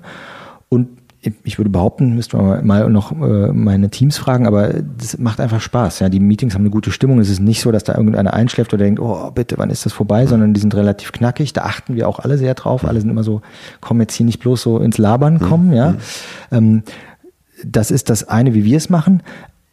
Ein ganz schönes Beispiel für, wo man, glaube ich, sich ganz viel von Meetings abgucken ab, äh, kann, ist GitHub. Das ist ein Startup. Die, die, wir waren, die waren bei uns in einem Workshop zu dezentralem Arbeiten. Die, die sind relativ weit vorne, was das angeht. Die haben 160, 180 Mitarbeiter, nur 20 im Headquarter in San Francisco und der Rest ist komplett über die Welt verstreut. Die wissen nicht, wo die arbeiten. Die können auch reisen auf ihre Arbeit. Ähm, die haben eine hohe Kultur und viele Regeln, aber trotzdem auch viel Freiheit, was dieses äh, Slack benutzen die auch, ja, was die, wie die kommunizieren müssen, ähm, haben auch eine Teamstruktur, haben auch Hierarchien, aber eben der Ort und die Zeit sind komplett frei. Und die treffen sich aber regelmäßig und in verschiedenen Teamkonstellationen. Das sind immer wahnsinnig gut vorbereitete Treffen an ungewöhnlichen Orten, also da, wo man normalerweise kein Meeting abhalten würde. Die fliegen die dann auch irgendwo hin, die Leute. Und dann wird meistens auch so eine Art Sprint hingelegt zu irgendeinem Thema und du hast hohe qualitative Outputs und die Leute gehen dann nach zwei, drei Tagen raus und sagen, das war eigentlich mehr Urlaub als Arbeit. Und ja, also da, die machen kein Meeting, wo man denkt, oh bitte, ja, nicht schon wieder das Montagsmeeting. Und klar, das lässt sich natürlich nicht in jeder Struktur abbilden, aber das funktioniert nur, wenn das dezentral organisierte eben auch wirklich organisiert ist und nicht einfach nur irgendwie läuft. Ja, mhm. Dann lass und, die, mal. und die haben noch einen, was ziemlich abgefahren ist, dadurch, dass die die Mitarbeiter quasi über den Erdkugel verstreuen, ohne dass die sind 160, ist kein Konzern oder mhm. kein, ist immer einer am Arbeiten ja, zeitzonentechnisch. Ah ja, klar. Und die coden, das ist eine äh, Open Source ähm, Firma, die coden vor allen Dingen und das heißt, die übergeben immer so Codesachen. Ja, die sagen, ah, ich gehe jetzt ins Bett, aber Indien wacht ja gleich auf. Oder ah, ich, ich fange gerade an, was übergibt mir in den USA, ja. Und das, das ist auch dezentral organisiert und sehr im Fluss. Und so, so haben die eine wahnsinnige Geschwindigkeit, also eine kleine Company hat dann einen wahnsinnigen Geschwindigkeitsvorteil teilweise gegenüber den großen, die dann eher so äh, eben in einer Zeitzone getaktet arbeiten. Das, solche Sachen beschäftigen dich natürlich, also interessieren dich total. Gibt es so, blockst du dir da eine Zeit, um dir das anzugucken oder fließt das so, liest du Artikel oder wie, wie, wie, äh, wie bleibst du da auch auf dem Laufenden? Das Schöne ist ja, dass das quasi immer auf meinem, in meiner Bucht strandet sozusagen. Ja, fast alle diese Themen, äh, Meetups, die bei uns organisiert werden, äh, zu denen ich viel zu selten schaffe hinzugehe, ähm, die landen quasi alle in meinem Hinterhof, wenn du so willst, mhm. sowieso.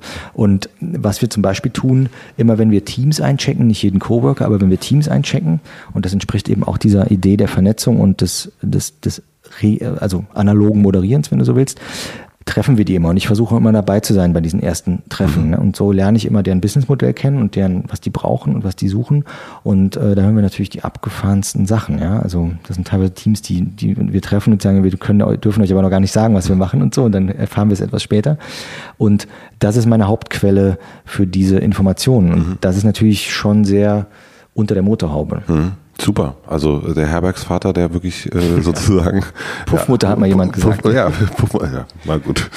Äh, lass uns mal die letzten zwei Jahre noch voll machen. Ähm, wir sind sozusagen stehen geblieben bei der Eröffnung der ähm, naja, es ist Coworking, der zweiten Filiale, ja, genau, wollte ich ja. sagen. Äh, es ist ja aber eigentlich die dritte, weil Helmutsplatz habt ihr auch so ein kleines, äh, so einen kleinen Bruder oder Schwester. Ähm, genau, also 2015 äh, dann der, der Prototyp für dich, äh, perfekte äh, Coworking slash äh, Kaffeeplatz. Mhm. Und äh, die letzten zwei Jahre, wie waren, was ist da noch passiert? Also erstens mal wieder ähm, mal wieder unterschätzt, was es bedeutet, noch so ein zweites Haus zu betreiben, mhm. obwohl ähm, wir das ja schon, also obwohl ich dachte, ich weiß, was auf mich zukommt. Mhm. Auf der anderen Seite hat uns diese Erweiterung, also fast Verdopplung des Geschäfts, auch mit mehr Schwerpunkt hin zum Coworking und hin zu Startups die Möglichkeit gegeben, noch äh, das Team so aufzustocken, dass ich mich tatsächlich etwas besser entkoppeln kann. Mhm. Ja, also eine gewisse Größe, also ein gewisser Umsatz ermöglicht ja auch andere Rollen. Mhm. Mm, das ist gut angelaufen, es macht, macht sehr viel Spaß, äh, diese beiden Häuser auch zu kombinieren. Mhm.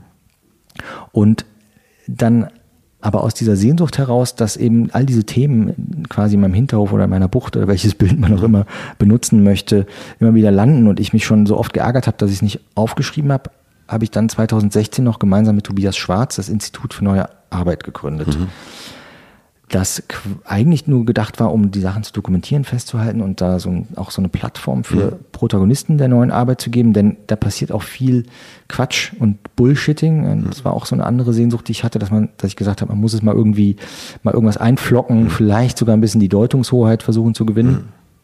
Das hat sich schnell auch als ja, Projekt- und Beratungsvehikel mhm. entwickelt, was wahnsinnig viel Spaß macht, weil wie ich es eben schon mal angerissen habe, so dieses Gefühl, das, was noch vor ein paar Jahren so als total durchgeknallt angesehen wurde, ja, Arbeiten im Café und so weiter, das kann doch gar nicht Arbeit sein. Das war damals die Hauptdiskussion. Ja, kann das überhaupt Arbeit sein? Ja, ich meine, das, mhm. wenn man sich das anschaut, in wie wenigen Jahren sich die Akzeptanz und natürlich dadurch auch als im Spiegel die Arbeitswelt verändert hat. Du hast ja gerade geschildert, wie Büros heute aussehen, ja, nämlich eigentlich wie große WGs mhm. oder Cafés, ähm, macht es natürlich mir einen diebischen Spaß, ja, diesen Hack zu setzen, der ja schon längst keiner mehr ist, dass man all diese, diese eher verrückten und äh, durchgeknallten Ideen, dass die heute Mainstream werden. Und äh, mir ist ein Bedürfnis, das so mit zu begleiten, dass das eben nicht schief läuft, weil alle Sachen, das dezentrale Arbeiten, die ganzen Kommunikationskanäle kannst du eben in zwei Richtungen drücken. Mhm. Nämlich du kannst die Leute sozusagen noch besser ausbeuten und äh, noch mehr ihnen die Lebenszeit rauben oder du kannst es genau andersrum machen. Du kannst ihnen mehr Autonomie damit verleihen und äh, mehr Macht. Und das ist schon so ein bisschen die Mission, auf der ich mich dann seit, seit einem, eineinhalb Jahren befinde. Und das heißt, du gehst dann, berätst dann Leute damit, also du berätst Firmen damit, wie die damit umgehen können oder wie kann ich mir das vorstellen? Also klassisch ist, dass ähm, im Coworking auch Teams oder Innovationsteams von ähm, konventionellen Unternehmen landen, teilweise Mittelständler, teilweise auch recht große Unternehmen und die wollen natürlich nicht nur einen Teamraum, sondern die wollen die Anbindung, die wollen die Luft atmen, die die Startups atmen, die wollen das verstehen. Denen bauen wir Brücken, die vermitteln wir, da, da, da öffnen wir quasi die mhm. Startup-Welt für die. Das machen mittlerweile ja sehr viele. Mhm. Es gibt ja auch Startup Touren. Es gibt, wenn du so willst, einen Startup-Tourismus mhm. für Berlin, ja. der, der Stadt, glaube ich, ganz gut tut wirtschaftlich. Und äh, mittlerweile gibt's ja auch, ich glaube, 32 Innovation Hubs äh, von, von fast allen namhaften großen Konzernen in Berlin, die meisten in Deutschland. Es gibt auch ein paar in München und mhm. in Hamburg, aber die meisten sind in Berlin. Ähm, und in dieser ganzen Wolke schwimmt einerseits diese Sehnsucht nach Innovation und die Angst vor Disruption mit. Das ist das, was eigentlich die meisten so antreibt. Mhm. Und das sind aber teilweise auch ganz handfeste Beratungssachen, die wir machen. Also wie können wir unser Büro eben in Richtung Coworking umstrukturieren? Ähm, wie können wir ähm, Filialen umwandeln äh, mit Coworking-Elementen? Was bedeutet das eigentlich? Was bedeutet das für die Kommunikation? Am Ende geht es immer um einen Unternehmenskulturwandel, mhm. den wir zwar nicht begleiten in dem Sinne, den wir aber sozusagen verursachen können. Mhm. Und das macht großen Spaß, mhm. sozusagen so ein Virus zu setzen. Und dann, also wir haben zum Beispiel klassisch äh, nach Natur durchs Oberholz ganz oft die Reaktion, dass die Manager danach sagen, oh, ich glaube, wir müssen wirklich alles anders machen. Mhm. Und das, sind, das freut mich, ja, also weil ich hoffe, so Impuls sozusagen ja, geben. Weil ich hoffe, dass es, ich hoffe, dass sie meinen, dass man, also viele haben, Recruiting ist ein Riesenthema, ja, also ganz viele bekommen einfach gar nicht mehr ähm, die jungen Talente, wie man ja in der Startup-Welt sagt, das sind ja keine Mitarbeiter, sondern Talente. Mhm. Und ähm, da spiegelt sich ganz viel und ganz viel Wandel wird davon vorangetrieben, weil die merken, okay, wir brauchen irgendwie die Schaukel und den Tischtennisplatte im Büro, wobei das nicht das ist, was, was wir beraten, sondern wir beraten eher auf einer Metaebene. Was bedeutet das eigentlich für einen Kulturwandel? Also wir brauchen irgendwie diese Tischtennisplatte als Symbol, damit wieder junge Mitarbeiter überhaupt sich für uns interessieren. Mhm. Und da ist wahnsinnig viel in Bewegung. Das ist wirklich in Aufruhr, wenn man so will. Mhm, das merkt man ja auch, wie, wie sehr die Jobbörsen nach oben schießen, also dass es immer mehr in die Richtung geht, ne? Und dass äh, gerade diese, dieser Mitarbeitermangel und dieses so, ähm, wir merken das ja auch zum Beispiel, es möchte ja auch wirklich kaum jemand noch 40 Stunden arbeiten. Also das ist auch, was sich dadurch wieder ergibt, dass alle sagen, ja nie, also 32 Stunden max. So, und dann äh, dadurch ergibt sich natürlich auch für so große Firmen, das ist ja nicht nur in Berlin, ist ja immer nur so, glaube ich, der Anfang, aber dann kann man jetzt schon sagen, okay, jetzt ist es gerade hier äh, äh, nächstes Jahr definitiv in Hannover und dann, ähm, dann breitet sich das aus und dadurch wird auch der Aufwand natürlich ein anderer. Also wenn die Menschen nur noch 32 Stunden arbeiten, muss man ja mehr Menschen haben und das bedeutet wieder mehr Aufwand. Also das ist ja auch echt, äh, braucht man auch wieder mehr Leute und dann gibt es zu wenig, es gibt auch wirklich wenig Leute, die dann sozusagen wirklich dann schon in der Jetzt-Welt angekommen sind, glaube ich. Ja, also es gibt, also was wir auch, ähm, also in, in der klassischen Gastronomie, und da bin ich nicht der Einzige, sondern das Hauptbrennpunktthema. Ich habe vor zwei Wochen noch, noch einen zweitägigen Workshop mit ähm, einem, einem innovativen Kassenhersteller gemacht. Ähm, das Hauptproblem von allen Gastronomen sind Mitarbeiter, weil das, was ihr, ich meine, ihr seid eine coole Redaktion, ja, also es wird euch vermutlich, das Recruiting wird schon noch irgendwie funktionieren, vielleicht wollen die alle nicht mehr so viel arbeiten, aber such mal in einem normalen Restaurant einen Kellner, mhm. der Deutsch kann. Ja. In Berlin. Wir haben quasi Vollbeschäftigung, das, das ist fast unmöglich. Ja? Das heißt, äh, in diesen, in diesen nicht so hochqualifizierten Jobs, die nicht so schillernd sind, da ist der Umbruch natürlich noch viel deutlicher zu spüren. Und das Restaurant, was will das jetzt groß mit Recruiting machen? Ja? Also ähm, da kommen dann andere Themen mhm. zum Vorschein, aber das ist tatsächlich einer der, der brennendsten Probleme. Für uns ist es immer noch ganz okay, weil es gibt so viele Leute, die quasi fragen, ey, ich würde so gern für euch arbeiten, weil das einfach so ein immer noch ein angesagter Ort ist und es einfach Spaß macht, glaube ich auch. Und wir immer noch ein relativ ungewöhnliches Gastro-Team mhm. sind, auch wenn wir mittlerweile Schichtleiter haben. Mhm. Ähm, aber aber da, da, und das ist, glaube ich, noch am Anfang. Ja. Entweder kommt nochmal eine Krise und die Vollbeschäftigung geht weg. Ich glaube, dann löst sich es von der Seite. Mhm. Aber schöner wäre natürlich, wenn man viel mehr da hinkommt und da ist man dann im fließenden Übergang, okay, welche Jobs sollten denn Menschen überhaupt noch machen und welche sollten wir denn automatisieren? Aber da reiße ich jetzt schon wieder ein anderes Thema. Ich glaube, das, also da, das lassen wir, das, das lassen wir für eine, für eine zweite Folge auf. In, in zwei Jahren, wenn dann nur noch die Automaten stehen und den Kaffee machen und die Roboter. Ähm, ich wollte noch darauf eingehen, also weil wir auch noch äh, sozusagen in diesen äh, zwölf Jahren äh, Rhythmus waren und ja. wo ich auf dich, wo ich wieder dachte, Mensch, ich muss, muss den Ansgar mal anschreiben. Ähm, war eine Pressemitteilung, die vor zwei, drei Monaten, glaube ich, rumging, wo es äh, äh, darum ging, dass du äh, da auch sehr transparent damit umgegangen bist. Das fand ich auch sehr interessant. Da haben wir schon ein bisschen drüber gesprochen, über die Transparenz bei euch, zu sagen, hm, wir müssen unser Konzept ein bisschen ändern. Wir müssen weg von, da kommen Leute hin und sitzen den ganzen Tag da und, und verzehren nichts oder bringen schlimmstenfalls sogar noch einen Döner mit in Essen, den bei dir, äh, zu sagen, es gibt jetzt einen Self, äh, nicht mehr den Self-Service, sondern es gibt einen Service auch. Ne? Ähm, was mich daran interessierte, weil es hörte sich so ein bisschen, es wird natürlich auch von, von Medien verallgemeinert, ähm, aber so ein bisschen nach, äh, man ist dann irgendwann genervt von den Gästen. Also wie ich dich jetzt kennengelernt habe und auch kenne, bist du ja ein, ein, ein, ein sehr offenherziger Herbergsvater oder eine offenherzige Puffmutter. ähm, und äh, ab welchem Moment hast du gemerkt, so, boah, das haut jetzt irgendwie nicht mehr hin gerade so, das äh, wie lange hat das gedauert, bis du dann auch gesagt hast, so jetzt, ey, wir müssen jetzt was ändern? Du hast recht, in der, also du sagst Pressemitteilung, ich glaube, eine DPA-Meldung gab es mhm. dann irgendwann. Ähm, vorher war das auch schon in der äh, Presse äh, und du hast recht, die, die Presse und es war, glaube ich, in fast allen äh, großen Redaktionen, ja, mhm. was, was, ja auch irgendwie ein spannendes Thema ist. Mhm. Warum ist das so relevant? Mhm. Ja? Also du hast recht, das wurde dort sehr so dargestellt, so wie jetzt haut der Wirt vom Oberholz zurück ja. und ähm, jetzt reicht's und so weiter. Basieren tut er das Ganze eigentlich auf einem Fachartikel, den ich für den größten amerikanischen Coworking-Blog geschrieben habe, Coworking Insights. Mhm. Den interessiert, das interessiert in Deutschland wirklich niemanden, aber der Artikel wurde übersetzt auf Netzpiloten mhm. veröffentlicht, was ja dann doch eine andere Relevanz ja. hat. Mhm. Und da ging es dann los mit der Morgenpost, wie auch immer, kamen Interviewanfragen rein. Ähm, die äh, und dann die DPA, dann hat das eine andere Dynamik, das brauche ich dir nicht zu erklären. Aber das Interessante ist, der Artikel, und deswegen ist es auch ähm, sinnvoll, das kurz zu schildern, mein Artikel und auch meine Haltung zu dem ganzen Thema war weniger so ein beleidigt sein oder so ein, es reicht mir jetzt, sondern ich hatte ein großes Fragezeichen äh, in meinem Kopf ähm, und habe wirklich monatelang, ich habe auch mit Psychologen gesprochen, versucht rauszukriegen, was denn eigentlich sozusagen ein bisschen kaputt gegangen ist und wie wir das reparieren könnten.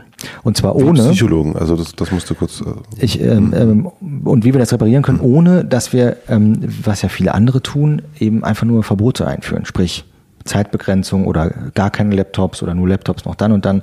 Das wäre der Verrat an der Kernidee. Und irgendwie haben wir ja mit dem Quatsch angefangen, wenn man so will, arbeiten im Café. Und ich hatte sehr das Gefühl und habe ich bis heute, wir müssen eine neue Antwort dafür finden. Und diese Antwort ist sicherlich nicht beleidigt sein und sagen, hm, jetzt machen wir aber das Internet aus oder so, sondern mhm. was kann man tun? Und die, ähm, also was dann vor allen Dingen auch in, in dem äh, Gespräch mit einem Psychologen rauskam oder was wir rausgearbeitet haben, war, also die Frage ist ja, warum machen die das im St. Oberholz, im Beta-Haus und, und äh, unten im Sohaus und überall da, wo es digital wird, gibt es dieses Phänomen. Das habe ich auch durch Befragungen mhm. äh, eruiert. Sicherlich nicht empirisch, aber ein großer Coworking Space, den ich auch gut kenne in Kopenhagen, hat das Café auch ganz geschlossen. Also mhm. diese Bewegung gibt's gerade. Und ich bin dann relativ schnell, also warum machen die das bei uns im Beta-Haus, aber nicht in einem Sushi-Laden? Mhm. Ja, warum, warum bringen die da nicht ihr eigenes Essen mit? Warum trauen die sich nicht, äh, sechs Stunden lang zu sitzen am Laptop?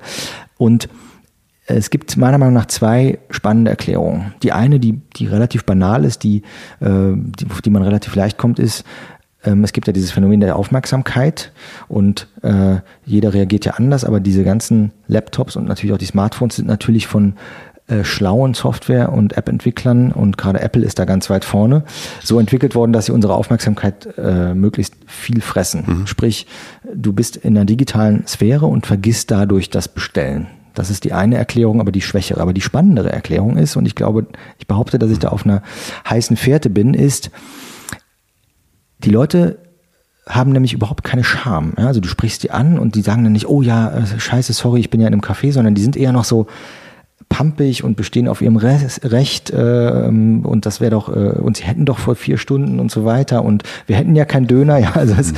das würden die niemals in einem Sushi-Laden machen. Mhm. Also was ist da los? Wo ist diese fehlende Scham? Die kann kommen, wenn man ein unbewusstes Wiedergutmachungsrecht hat. Mhm. Woher kommt das? Das kommt daher, dass jeder weiß heute, wenn ich Facebook nutze, wenn ich diese ganzen kostenlosen Dienste im Internet nutze, überhaupt, wenn ich mich im Internet bewege, hinterlasse ich überall Spuren, die irgendjemand irgendwie so in so einer grauen Wolke zu ziemlich viel Geld, diese ganzen Milliarden, die da rumschwirren, vermarktet. Also habe ich da so ein, so ein Unrechtsempfinden und jeder weiß, ich, wenn ich nichts dafür zahle, bin ich ich, das äh, ist nicht der Dienst das Produkt, sondern ich. Und das schwappt quasi über auf die analoge Welt Die sagen, hm, hier Oberholz mit den ganzen Startups, die werden schon irgendwo ihre Millionchen und ihre Beteiligungen haben. Warum ist das denn hier freiwillig? Diese Freiwilligkeit und diese Offenheit, die vor zwölf Jahren, als wir angefangen haben, als quasi als ju jubelnd angenommen wurde. Ja, toll, dass, dass ich hier quasi selber entscheiden kann, wie viel ich esse und trinke. Deshalb konsumiere ich auch angemessen. Das funktioniert eben nicht mehr und diese Offenheit und diese Freiheit ist genau an dieser Stelle so verwe wird verwechselt und ist macht einen quasi verdächtig, wenn du so willst, ja, weil man denkt, hm, die werden hier schon irgendwie meine Daten und die werden schon irgendwie ihre Schäfchen im Trockenen haben. Ich meine, die meisten Leute denken, eh, wir sind Millionäre, weil das Oberholz ja so erfolgreich mhm. ist, aber da entsteht eine Verwechslung und zwar überall, mhm. wo es so digital wird. Und durch dieses unbewusste Wiedergutmachungsrecht glauben die Leute, dass es okay ist, quasi dieses System auszunutzen. Sprich, ah, es ist freiwillig, steht hier irgendwo, wie viel Kaffee ich pro Stunde trinken muss, dann trinke ich also so wenig, wie es geht. Oder ein ganz beliebter Hack, ich kaufe mir eine Club Mate, trinke so viel ab, zwei Schlucke und dann lasse ich die halt einfach da vier Stunden stehen. Und dann ist das eben natürlich, kann keiner was sagen, ja, mhm. so. Aber so funktioniert es natürlich nicht und so würden die Leute auch ihren Ort, ja, ich, ich fühle mich gar nicht so sehr, als wäre das unser Ort, sondern als würden wir diesen Ort öffnen für die Community, für Berlin, machen ihn natürlich damit auch kaputt und die ganzen anderen Orte auch, die auf so einer hohen Freiwilligkeit basieren. Und das war eigentlich mein Hauptpunkt. Und die Presse hat natürlich eher dieses, ähm, ah, jetzt reicht. Mhm. Und, äh, und interessant ist auch da auch die Dynamik wer schreibt da? Natürlich eher, sagen wir mal, das bürgerliche Feuilleton. Mhm. Ja? Und die sind natürlich so ein bisschen so, ha, habe ich es nicht gewusst? Genau.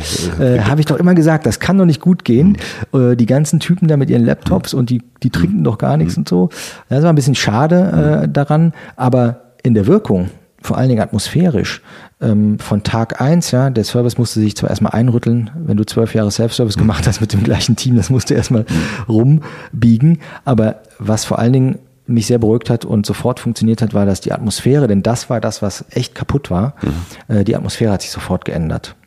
Denn die Atmosphäre war davor, und das war fast noch mehr ein Grund für mich, es zu ändern, als die stagnierenden oder leicht zurückgehenden Umsätze, war kaputt. Also diese dieses Fieber, diese Arbeitsatmosphäre war ausgetauscht worden durch sowas, so ein Katz-und-Maus-Spiel mhm. zwischen Kellner und äh, Gästen. Ja? Mhm. Also die haben dann schnell die Flasche runtergestellt, wenn ein Kellner hochkam. Oder der Aufzug, der Lastenfahrstuhl, mhm. der piept. Ja, da waren dann Profis, wenn der piept, ja, dann hören die, der kommt gleich, also kommt gleich der Kellner, stellen die alles weg, wie so eine, wie so eine Gruppenbewegung. Mhm. Das war einfach nicht mehr, nicht mehr cool. Ja? Und mhm. ähm, das hat sich sofort zum Guten verändert. Und das war natürlich auch wahrscheinlich sehr bewusst dann, äh, man, ich weiß nicht, ob du Interviews gegeben hast, aber äh, zählt das dann auch für dich unter so einem, man, du hättest das jetzt einfach ändern können. Ne? Du hättest doch einfach sagen können, ähm, wir machen das jetzt einfach und wir machen da gar kein großes Ding draus. Ich meine, es ist einmal komplett durch den, äh, durch den Blätterwald gegangen, aber da auch wieder transparent zu sein, ist das für dich dann auch, gehört das für dich auch dazu, zu sagen, ich bin transparent innerhalb von meinem Team, Slack und so weiter und so fort, wir haben es schon gehabt, und dann aber auch in der Öffentlichkeit? Schon, ja. Also die, der, der Ursprung, der ursprüngliche Gedanke dabei war, ich habe das ja für so einen Coworking-Fachblog geschrieben, den liest keiner, der nicht Coworking-Space-Betreiber ist oder mhm. Coworking-Fan. Der ist aber sehr, ist ein sehr wichtiges Medium für die internationale Coworking-Szene. Mhm. Und meine, mir war es wichtig, den Leuten so eine Erklärung zu geben, weil das Problem haben alle, ja, alle, die quasi Coworking mit Cafés betreiben, das ist ja eine beliebte Kombination, und auch einen Ausweg zu geben, mhm. damit sozusagen nicht alle einfach nur das Internet zeitlich begrenzen oder aufhören, auch Café zu sein, weil ich finde, Coworking ist halt viel mehr Café Hauskultur als Bürokultur. Und WeWork zum Beispiel mhm. hat das nicht. WeWork ist für mich eigentlich nur ein Regus 2.0. Ja, die mhm. machen das sehr gut, professionell, keine Frage, aber da fehlt eigentlich diese Offenheit und diese Kaffeehauskultur, mhm. die meiner Meinung nach das Coworking eigentlich ausmacht. Und das fände ich einfach sehr schade, wenn das wegfallen würde. Deshalb der Impuls, das ähm, sozusagen diese Gedanken zu veröffentlichen. Mhm. Und dann natürlich auch, ich habe es aber ein bisschen unterschätzt, also ich habe mich am Ende dann noch ein bisschen geärgert. Im Nachhinein hätte ich vielleicht am besten gar kein Interview gegeben, aber sie hätten eh geschrieben, jetzt wird zurückgeschossen. Mhm. Ja. Ähm, äh, ich habe es auch noch gesteuert. Ich lasse mir in der Regel Zitate freigeben, weil ich schon weiß, was passieren kann. Und ähm, ja, also äh, interessant zu sehen, dass das so, ein, so eine Relevanz hatte. Mhm. Aber auch klar, äh, da kein Geheimnis draus zu machen, warum wir jetzt Service machen, ist natürlich auch wichtig. Wie, also das hatten wir jetzt schon in, in dem Gespräch, also so zwei, drei, vier Mal in der, äh, dass es immer wieder den, ähm, äh, den Impuls gibt, etwas zu tun von dir und aber auch immer wieder so eine gefühlte Überraschung äh, über den Ausgang des Ganzen. Also immer wieder so, wir machen das jetzt und es wird alles super und, und, und toll und es ist schon wichtig, dass diesen Fachartikel oder dieses andere Ding und dann kommt ganz oft auch immer wieder so ein oh fuck, da haben wir uns doch ein bisschen äh, überschätzt. Äh, ist das so ein Muster, das, das sich bei dir, also hab, haben wir hier ein Muster erkannt? Mm, Muster. Äh, ja, also ich glaube, du, du liegst richtig. Ähm, ähm, ich glaube, das liegt daran, dass ich, oder dass natürlich nicht, dass wir nicht kopflos agieren oder ich nicht kopflos agiere, aber ich agiere vor allen Dingen sehr mit dem Herzen. Mhm. Ja, und das löst dann eventuell manchmal Sachen aus, die dann so ein bisschen nach hinten losgehen bei der Presse habe ich so ein bisschen unterschätzt. Ich hätte mhm. eigentlich gedacht, bin schon ein ganz schöner Presseprofi über all die Jahre mhm. geworden. Ähm, und ähm, habe es dann auch irgendwann losgelassen. Mhm. Aber es ist schon richtig, meine Frau sagt auch öfter zu mir, oh, was hast denn da schon wieder angefangen? Ja. Und es passt schon ein bisschen mhm. dazu, aber es ist für mich genau dieses... Solange ähm, niemand kommt und sagt, äh, heißt der Nein Ansgar? Ansgar Nein. Oberholz Nein. Oberholz Nein, ja. Der, ja, also ähm, und das ist aber für mich auch quasi Teil dieses Forschens und Ausprobieren. Also wir preschen ja und sind vor allen Dingen früher oft vorgeprescht. Ähm, mit dem Institut preschen wir auch hier, so, hier mhm. und da so ein bisschen vor. Ähm, und ich glaube, das ist natürlich dann in der Natur der Sache, dass man dann immer wieder auch eine blutige Nase sich abholt, mhm. so ein bisschen. Da hast du aber auch keinen, also das scheint auch so, dass das so natürlich auch dich aufwühlt und du weißt es dann auch, aber das scheint auch nicht so ein, ähm, also ich kann mir vorstellen, dass in zwei Jahren du wieder was machst und dich wahrscheinlich auch vielleicht wieder ein bisschen überschätzt. Also wahrscheinlich gehört so ein etwas Überschätzen auch dazu. Also zumindest, ja. ich meine, du bist ja damit sehr mhm. erfolgreich eigentlich mit dem Überschätzen. ja, das, das kann schon sein. Also, beziehungsweise, ich glaube, das ist ja so, ähm, wenn man immer schon vorher wüsste, was alles passieren könnte, dann würde man sich auf viele Dinge nicht einlassen. Und dann, also Innovation zum Beispiel, passiert natürlich auch viel durch Try and Error.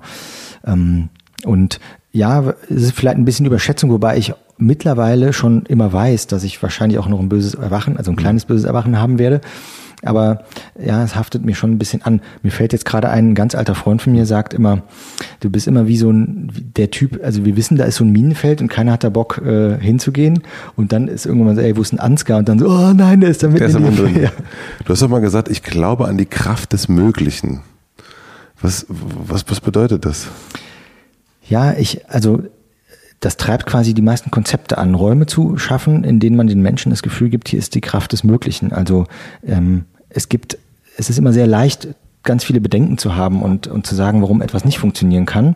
Also es ist viel schwerer sozusagen, es trotzdem zu machen und, und es durchzuziehen oder eben erstmal Ideen zu verwirklichen, die erstmal nur möglich sind. Ja, also unmöglich ist sehr vieles.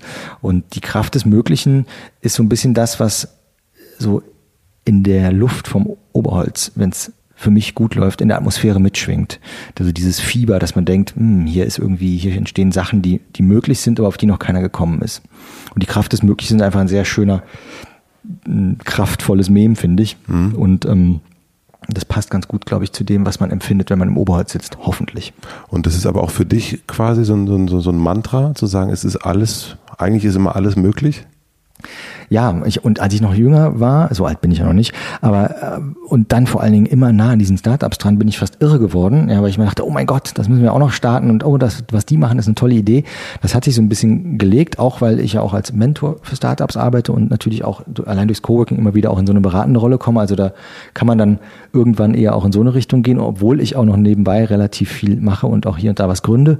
Aber ähm, das ist eigentlich das, was sich so durchzieht und was mich auch antreibt, ja, dann zu sehen, was dann auch entsteht. Also sozusagen den Nährboden anbieten zu können für die Kraft des Möglichen und dann zu sehen, äh, was die Leute da alles so starten, ja. Äh, das ist einfach äh, wahnsinnig schön.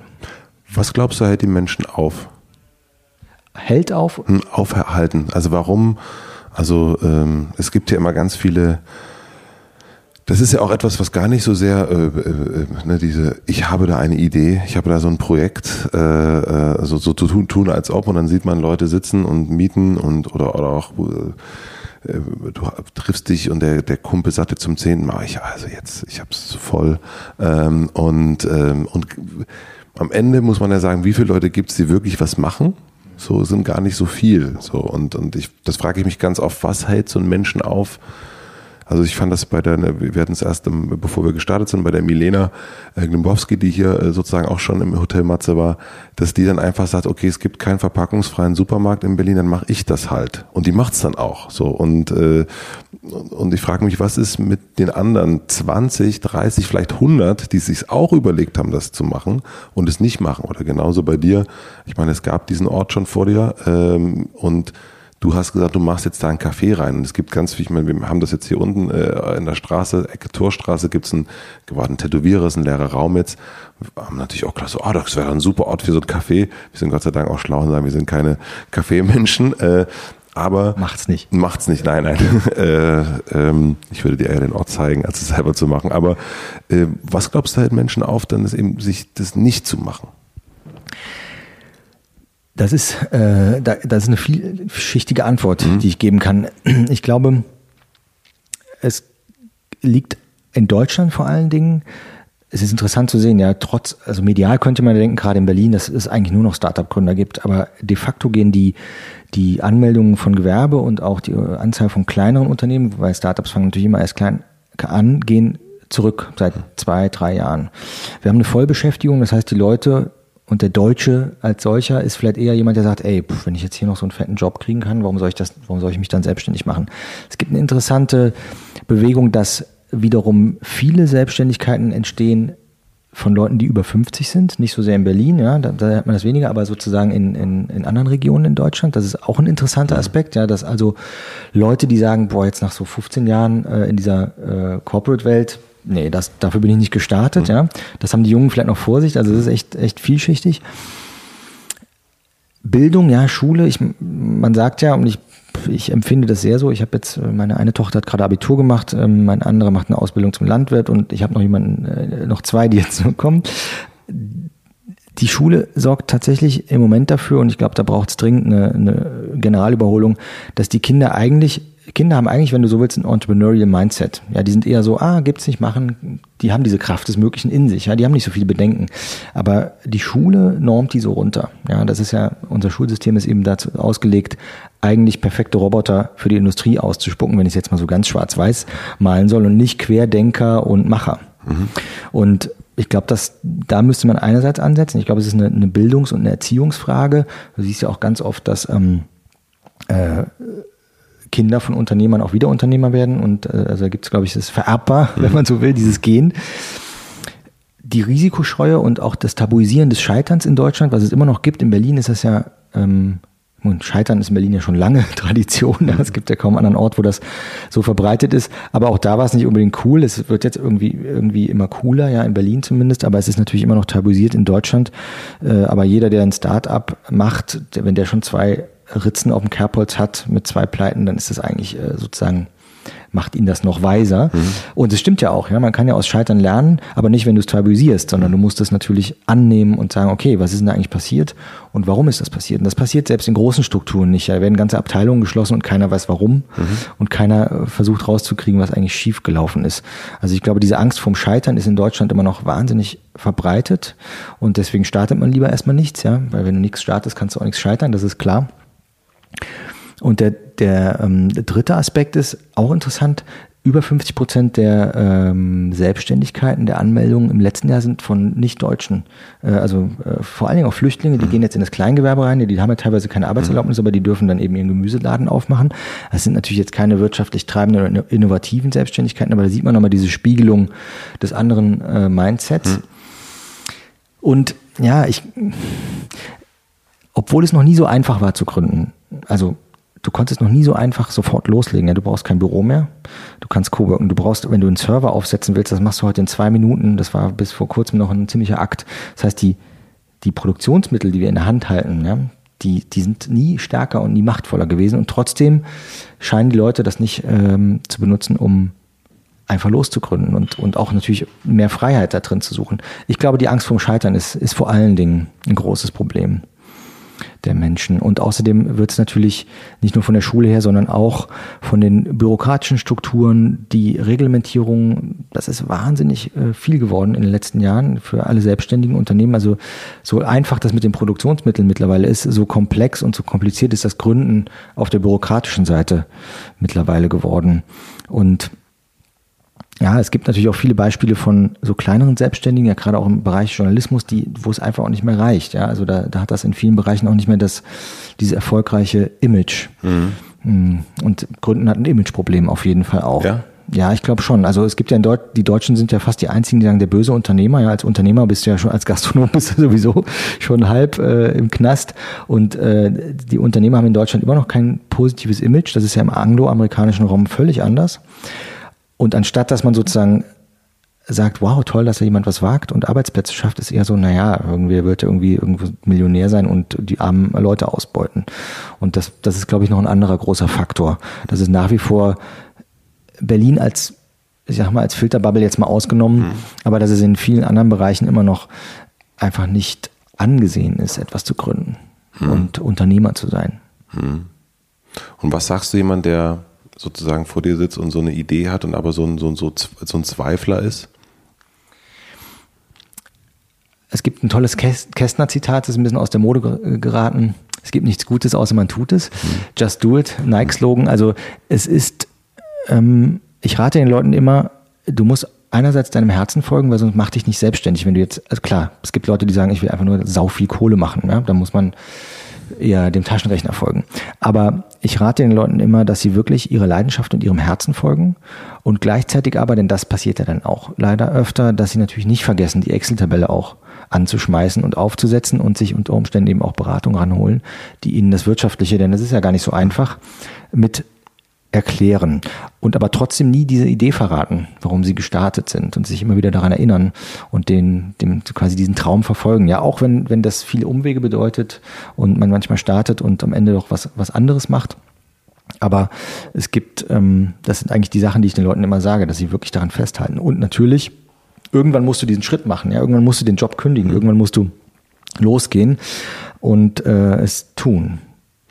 Aber ich, auf der anderen Seite glaube ich auch so ein bisschen, wie die Menschen als Gastgeber und Gäste äh, aufzuteilen sind. Wenn du mal, also ich ja. finde, das kann man super, ja. Also Absolut. Man, ja, mhm. kannst mal den bekannten Freundeskreis durchgehen und kann man sie auch in Unternehmer oder Entrepreneure oder Selbstständige und Angestellte mhm. unterteilen. Wobei ich nicht sagen will, dass das die gleiche, also mhm. die gleiche Unterteilung ist. Aber ich glaube schon, dass es natürlich auch eine, eine Mentalitätsfrage ist und ganz viele Leute, die sagen, oh, ich muss irgendwann, ich mache mich ja irgendwann mal selbstständig, machen es aber nie, mhm. die meinen das natürlich auch eigentlich mhm. nicht, sondern die sind eigentlich in ihrem Herzen natürlich Angestellte und wollen diese Sicherheit. Und gibt es Menschen auch, ähm, die, also du erlebst das ja auch, wo du sagen würdest, also wann würdest du sagen, nee, mach mal lieber nicht? Mach, also, oder gibt es das, dass du das dann sagst, jemand kommt mit dir zu einer Idee und, und, und, und äh, sozusagen fantasiert so rum von der, von der, von der Firma ja, ja, das gibt's. Hm. Das gibt's nicht selten. Hm. Und ich finde, das ist auch, also das schuldet man auch dem, mit dem hm. man spricht. Hm. Und ähm, auch jede Idee und übrigens nicht jede Idee, die ich habe, äh, erblickt das Licht der hm. Welt. Ja. Äh, also da gibt's auch Leute, die sagen, ey, hast du mal daran gedacht? Und ich dann so, stimmt ja. Aber ähm, jede Idee, die auch, die man durchdacht hat und die man auch mit, mit Feuer und Leidenschaft vorgetragen hat und dann kommen zwei Experten oder wie auch immer und sagen, hm, leider hast du daran nicht gedacht, geht nicht.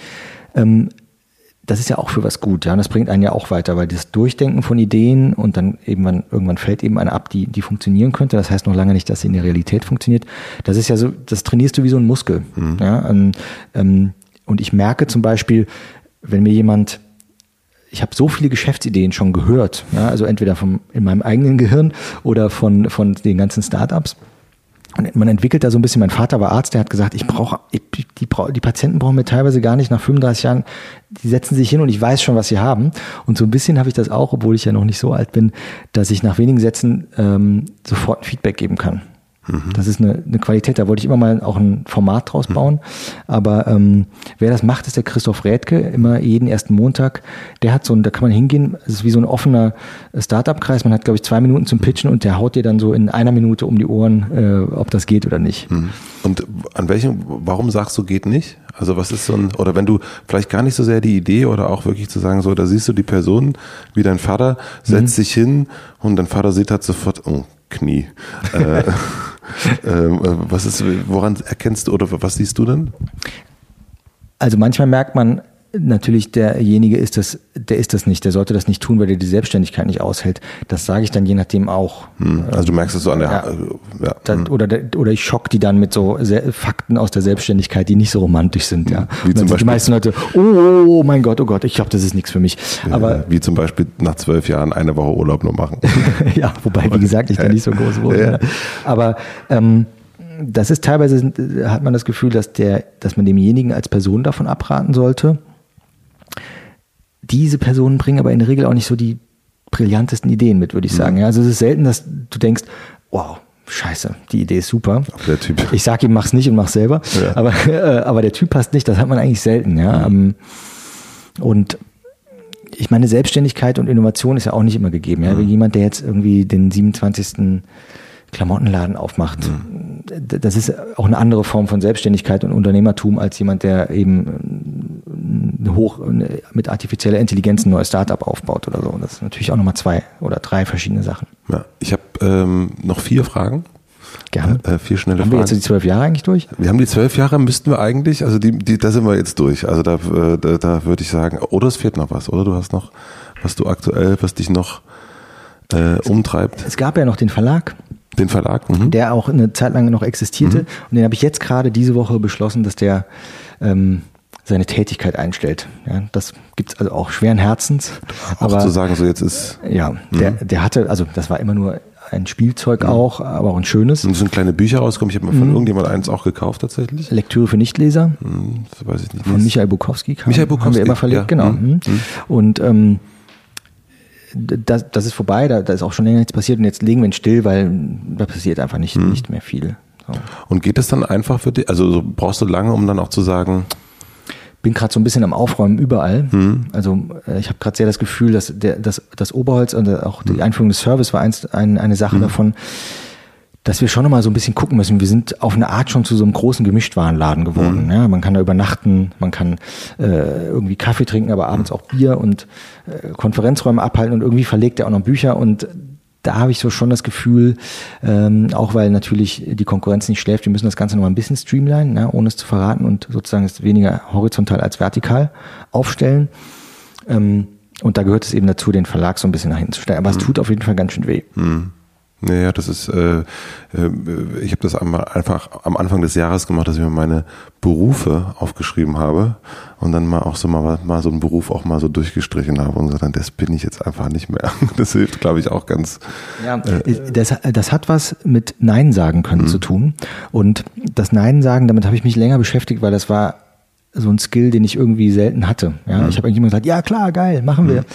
Und auch da hat mir ein Psychologe sehr geholfen. Der hat gesagt, naja, das Nein sagen ist für jeden schwieriger als Ja sagen, weil das Ja sagen ist quasi das, was so durch, ein durchfließt.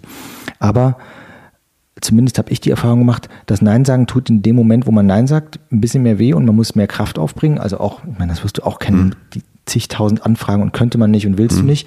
Ähm, da tut das Nein sagen in dem Moment mehr weh und kostet Kraft, aber danach kostet es dich keine Kraft. Bei vielen Sachen, wo du Ja sagst, aber eigentlich in dir drin Kostet schreit, nein, nein, nein, kostet dich das so, so das ist wie so ein Loch in deinem Energieeimer. Das zieht dir so, so schleichen und manchmal weißt du gar nicht mehr warum. Ja, und Mhm. deswegen habe ich über die Jahre mir das Nein sagen sehr stark angewöhnt. Was ich glaube ich aber immer noch nicht besonders gut kann. Aber äh, das ist, finde ich, eine wahnsinnig schöne Kulturtechnik auch, ja. Weil das ist auch, äh, auch durch das Digitale ist Nein sagen ist nicht das Ding, ja, sondern man macht ja immer nur Daumen hoch. Macht immer nur super, ja. Und auch, ich meine, man teilt eben nichts Schwieriges oder man teilt nichts Verneinendes, sondern man teilt nur Bejahendes. Und das ist auch so eine Kultur, finde ich, das eigentlich nur wie mit Verabredungen, ja. Man sagt immer erst ja und dann kommt immer kurz vorher die, die Cancellation sozusagen, ja. Oberholz, nein. Oberholz, nein, ja, da das- sind wir. Da sind wir wieder. Äh, Du hast das erst gesagt ähm, und, ich fände es interessant, vielleicht gibt es so einen Satz für dich, ähm, vielleicht auch nicht. Ähm, dieses, der Satz, mit dem man so gründet, den Satz, die Idee sozusagen, die dahinter steckt. Gibt es so einen Satz, wenn du jetzt jemand Neues bei dir anfängt und du sagst so, das Oberholz ist übrigens ich mache gerade im, im äh, ich mache gerade äh, sozusagen ein, ich zeige mit der Hand einen Satz. Du meinst so, so Die- diese das Grund- Oberholz in einem Satz? Hm? Diese Genau, Grundidee. ja, Hm? genau das ist tatsächlich, das geht einerseits und trotzdem, wenn, wenn ich es tue und deswegen auch das Aufräumen, mhm. ist ganz schön schwierig zu erklären, was wir eigentlich alles machen. Und mhm. das verwirrt auch. Und ganz viele Leute sagen, ach so, man kann bei euch auch was essen. Ich dachte, mhm. es gibt immer nur Kaffee. Oder ach so, ach so, das ist gar nicht das Coworking. Mhm. Das heißt, ähm, wir sind jetzt in der Phase, wo wir so ein bisschen aufräumen müssen, mhm. sowohl was sozusagen die Bereiche angeht, aber auch was die Kommunikation dazu angeht, mhm. um wieder mehr Klarheit zu haben. Ja, mhm. auch, auch gerade, weil meine Coworking war das ist auch vorbei, dass das da so einfach nur so geht. Ja, das sind so, so viele professionelle Player mittlerweile am Markt. Da muss man dann schon irgendwie gucken, wie man sich absetzt. Und ich glaube, im Moment würde ich sagen, wenn mich jemand fragt, was macht das Oberholz, würde ich sagen Kaffee und Coworking. Mhm. Und der nächste oder Kaffee und Startups, mhm. irgendwie sowas. Aber genau da hoffe ich in ein paar Monaten noch eine viel klarere Antwort geben zu können. Mhm. Und da hast du dann, also das haben wir ja auch schon äh, so, was ich sehr interessant finde, du hast ein paar Mal schon von einem Psychologen gesprochen und von dem deinen verschiedenen Researches, die du da machst. Das heißt, du gehst dann, hast dann so, ein, so Aufräumfragen oder so ein, so ein, und dann gehst du zu verschiedenen Leuten und, und es wirkt so ein bisschen wie so ein, äh, man sieht dich ja auch ab und zu über die Torstraße wandeln, aber man sieht, sieht dann so, ich stelle mir das gerade so vor, dass der, dass der äh, Herr Oberholz dann so ein bisschen durch seine Räume läuft und dann mal hier äh, Stopp und da sitzt ein Psychologe und den fragt er dann mal und äh, äh, mit, oder sitzt du da für dich alleine und, und, und, und denkst dir das so aus oder wie, oder wie? Nein, es ist, es ist so, dass ich, ich bin sehr davon überzeugt und dass, dass es sehr wichtig ist, sich bewusst zu machen, dass man immer Lehrer und Schüler gleichzeitig ist. Mhm. Und ich versuche immer, und die schreibe ich mir teilweise auch auf, immer fünf Menschen um mich herum oder relativ eng an mich ranzuziehen oder die ich dann mal anrufen kann oder die ich teilweise auch bezahle. Ähm, äh, meistens auch aus fünf Bereichen, die unterschiedlich sind, die quasi Mentoren für mich sind. Mhm. Die einfach die Bereiche, in denen die tätig sind, viel, viel besser sich auskennen als ich mhm. und die ich dann eben dazu befragen kann. Mhm. Und gleichzeitig ich natürlich trotzdem auch, auch das Wissen von diesen Menschen mhm. an, an Startups mhm. oder andere Menschen weitergebe. Also ich, ich, ich glaube, das Schlimmste, was passieren kann, ist, dass wenn man irgendwann sich zu sicher fühlt, wenn man denkt, ach, ähm, man ist ja eigentlich nur noch Lehrer, ja, ich meine, es gibt auch so ein Sprichwort, glaube ich, man ab einem gewissen Alter sollte man auch Lehrer sein, mhm. sonst ist irgendwas schiefgelaufen. Mhm. Vielleicht gibt es das auch gar nicht, ich weiß es nicht. Aber ähm, für mich ist dieses Bild äh, sehr wichtig und ich schreibe mir die Leute teilweise auf. Ja, also das sind die fünf Mentoren, die ich gerade habe und die ähm, die kontaktiere ich dann auch ganz aktiv. Und da, ähm, da müssen wir ganz, da würde ich ganz gerne noch mal kurz rein, bevor die letzten, wirklich die letzten drei schnellen Fragen kommen. Ähm, du hast dann, also dieses Mentoren, ist glaube ich auch gerade äh, zum Beispiel auch ein Trendthema, glaube ich, so ein bisschen, äh, äh, der Coach, der, der Mentor und so weiter. Ähm, sind das so Leute, die du kennst? Sind das Leute, die du kontakt oder hast du oder ändern die sich? Also magst du mal so dein deine Mentorensicht, also wenn du aktiv, du hast keine Ahnung, du sagst, äh, nehmen wir mal, du willst dich jetzt äh, fokussieren äh, als aktuelles Beispiel und dafür brauchst, sagst du, ich will da gerne fünf Leute haben, die mir dabei helfen. Ist das so ein, kann ich, oder sind das? Äh, also die, die, die begegnen mir meistens irgendwie. Mhm. Manchmal suche ich sie auch aktiv, was weiß ich. Äh, ich schnall nicht, wo, warum unsere Umsätze äh, stagnieren, dann mhm. suche ich jemanden oder frage rum, bis ich einen Gastroberater mhm. habe. Ähm, die teilweise begegnen mir die aber auch im Kleinen, ja, mhm. und die Leute wissen gar nicht, dass sie meine Mentoren sind, mhm. sondern ich weiß einfach, ah, du bist da viel schlauer als ich in dem mhm. Bereich mhm. und deswegen ähm, trinke ich dann mit dir einen Kaffee und also da mache ich dann keinen Hehl draus und sage, ich habe mal eine Frage und du kennst dich doch da aus. Aber die begegnen mir eigentlich ziemlich organisch und versammeln sich dann immer wieder um mich rum. Das sind aber auch immer wieder neue sozusagen? Ein paar sind schon ziemlich lange mhm. dabei, mhm. aber ähm, es sind auch immer wieder neue, weil sich natürlich auch immer wieder neue Fragestellungen ergeben. Und die schreiben, du hast dann sozusagen dein, wenn ich mir das vorstelle, diese Frage nach dem, nach der Verschlankung oder nach der Fokussierung. Und dann setzt du dich hin und sagst, ich möchte das äh, Angebot des St. Oberholzes verkleinern ähm, und schreibst dir dann fünf Namen auf, die dir dabei helfen können? Ten? Mm, nee, es ist eher so, dass ich die Probleme schon runterbreche auf einzelne Fragen mhm. und die, also diesen, diesen Überbau schon äh, ich oder wir mhm. mit Kulla zusammen, wir selber im Blick haben, aber uns dann so punktuell, also eher in den einzelnen Bereichen mhm. äh, Fragen beantworten lassen. Mhm. Denn ähm, jeder Experte, also nur weil der Experte dir das mhm. ist noch lange nicht so, dass du dann auch das genauso mhm. machen musst, ja, sondern das kann auch so sein, dass du sagst, okay, das äh, ist verstanden, aber aus den Gründen, ah, jetzt wissen wir, warum es nicht gut läuft, aber wir machen es trotzdem ein bisschen anders. Aber ähm, ich breche die Sachen, also du kannst ja schlecht so ganz große, abstrakte Themen dann in so eine Art Workshop, kannst du vielleicht schon, ne? aber so mache ich es nicht. Also ich breche es runter auf einzelne Probleme mhm. und treffe die Leute dann im Einzelnen. Mhm. Und ähm, weil ich glaube, es geht, ich glaube, diese Suche nach Mentoren ist, glaube ich, das sind wir beim, bei dem Trend. Äh, ich glaube, das ist schon einfach äh, allgegenwärtig, ne? sowas wie amerikanische Seite The Muse, äh, da wird das ja sozusagen geschäftlich angeboten schon.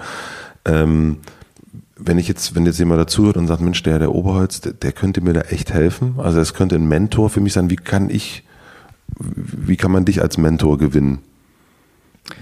Gibt es verschiedene Möglichkeiten. Mhm, mhm. ähm, Gehen wir mal von einer aus, die kein Geld kostet. Also dann müsste äh, mich das Thema schon mhm. sehr antreiben mhm. und ich das Gefühl haben, dass ich, denn übrigens immer, wenn man Mentor oder Lehrer ist, in, lernt man auch immer sofort. Ne? Mhm. Also ja, man nimmt immer was mit. Immer wenn ich äh, Startups berate, habe ich vor allem das Gefühl, uh, das müssen wir auch noch ändern. Mhm. Äh, das heißt, es müsste schon so eine äh, ein Geben und Nehmen sein. Mhm. Und dann springt der Motor an. Mhm. Und dann kann man dich dann auch immer wieder anrufen und kontaktieren und sagen, ja. Mh, also das ist dann so eine. Zeit ist natürlich immer ein Problem, mh. aber ja. das geht schon. Ja, okay, mhm. spannend. Äh, die letzten drei Fragen. Was lernst du gerade, was du noch nicht so gut kannst? Außer vielleicht Nein sagen. Meine jüngste Tochter von, äh, vom Stillen nachts entwöhnen. Habe ich so noch nie gemacht. Das ist jetzt zwei Wochen. Die Nächte sind hart, aber ich lerne sehr viel auch in der Nacht dazu. Mhm. Ähm, ich glaube, der RBB hat dich mal als Guru bezeichnet. Guru der Berliner Startup-Szene. Guru der Berliner Startup-Szene. Ähm, das hat der RBB gesagt, aber was möchtest du gewesen sein? Also bestimmt nicht die Puffmutter der Startups. das bestimmt nicht. Aber wenn du so wirklich diesen, diesen äh, äh den Moment der, der, der traurigen Beerdigung und dann also mir fällt jetzt keine knackige Begrifflichkeit mhm. ein, aber jemand, der in diesem Bereich neue Arbeit Impulse setzen konnte, die wirklich menschenzentriert und menschendienlich und nicht profitdienlich sind. Wenn das irgendwann mal sozusagen auf meinem Grabstein stehen würde, das wäre toll. Mhm. Ähm, und dann haben wir noch eine Plakatwand gebucht für dich. Ähm, und das ist auch das dann auch die letzte Frage. Du kannst entscheiden, welcher Satz von dir auf dieser Plakatwand, die natürlich in Berlin ist, äh, für eine Woche stehen wird. Welcher Satz wäre das? Vielleicht ein bisschen kitschig, aber folge deinem Herzen und vergiss nicht den Taschenrechner. Vielen herzlichen Dank.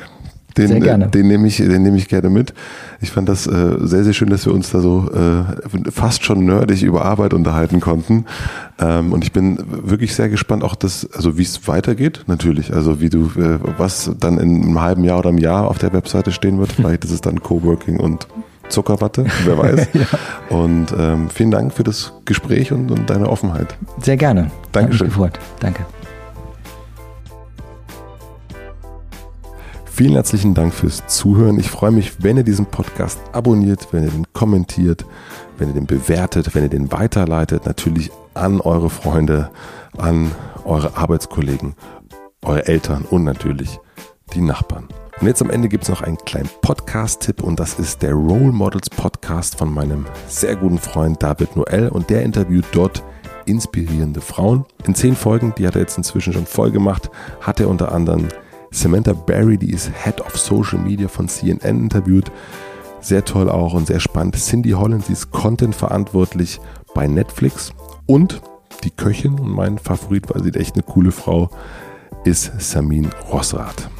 Ich mache jetzt eine kleine Sommerpause. Ich fahre nach Italien, werde viel Pasta essen, Wein trinken und das Handy ausmachen. Und wir hören uns dann wieder Ende August. Da kommt ein sehr korrekter Gast vorbei. Da könnt ihr euch schon drauf freuen. Ich freue mich, das Hotel Matze ist jetzt ein Jahr alt. Ähm, also vor über ein Jahr habe ich Ronja von Rönne interviewt. Ich freue mich, wie sich das Ganze entwickelt hat. Das macht mir wahnsinnig viel Spaß. Toll, dass ihr mir so viele E-Mails schreibt, dass ihr bei Instagram mir Nachrichten schreibt, dass ihr bei iTunes schreibt. Ich lese das natürlich alles. Das ist großartig, bedeutet mir sehr viel. Macht weiter so, ich mache auf jeden Fall weiter. Und ja, wir hören uns dann wieder in alter, gut gelaunter Frische. Und äh, ich sage vielen herzlichen Dank. Bis zum nächsten Mal. Gute Nacht. Euer Matze. Herzlich willkommen im Hotel Matze. Soll ich das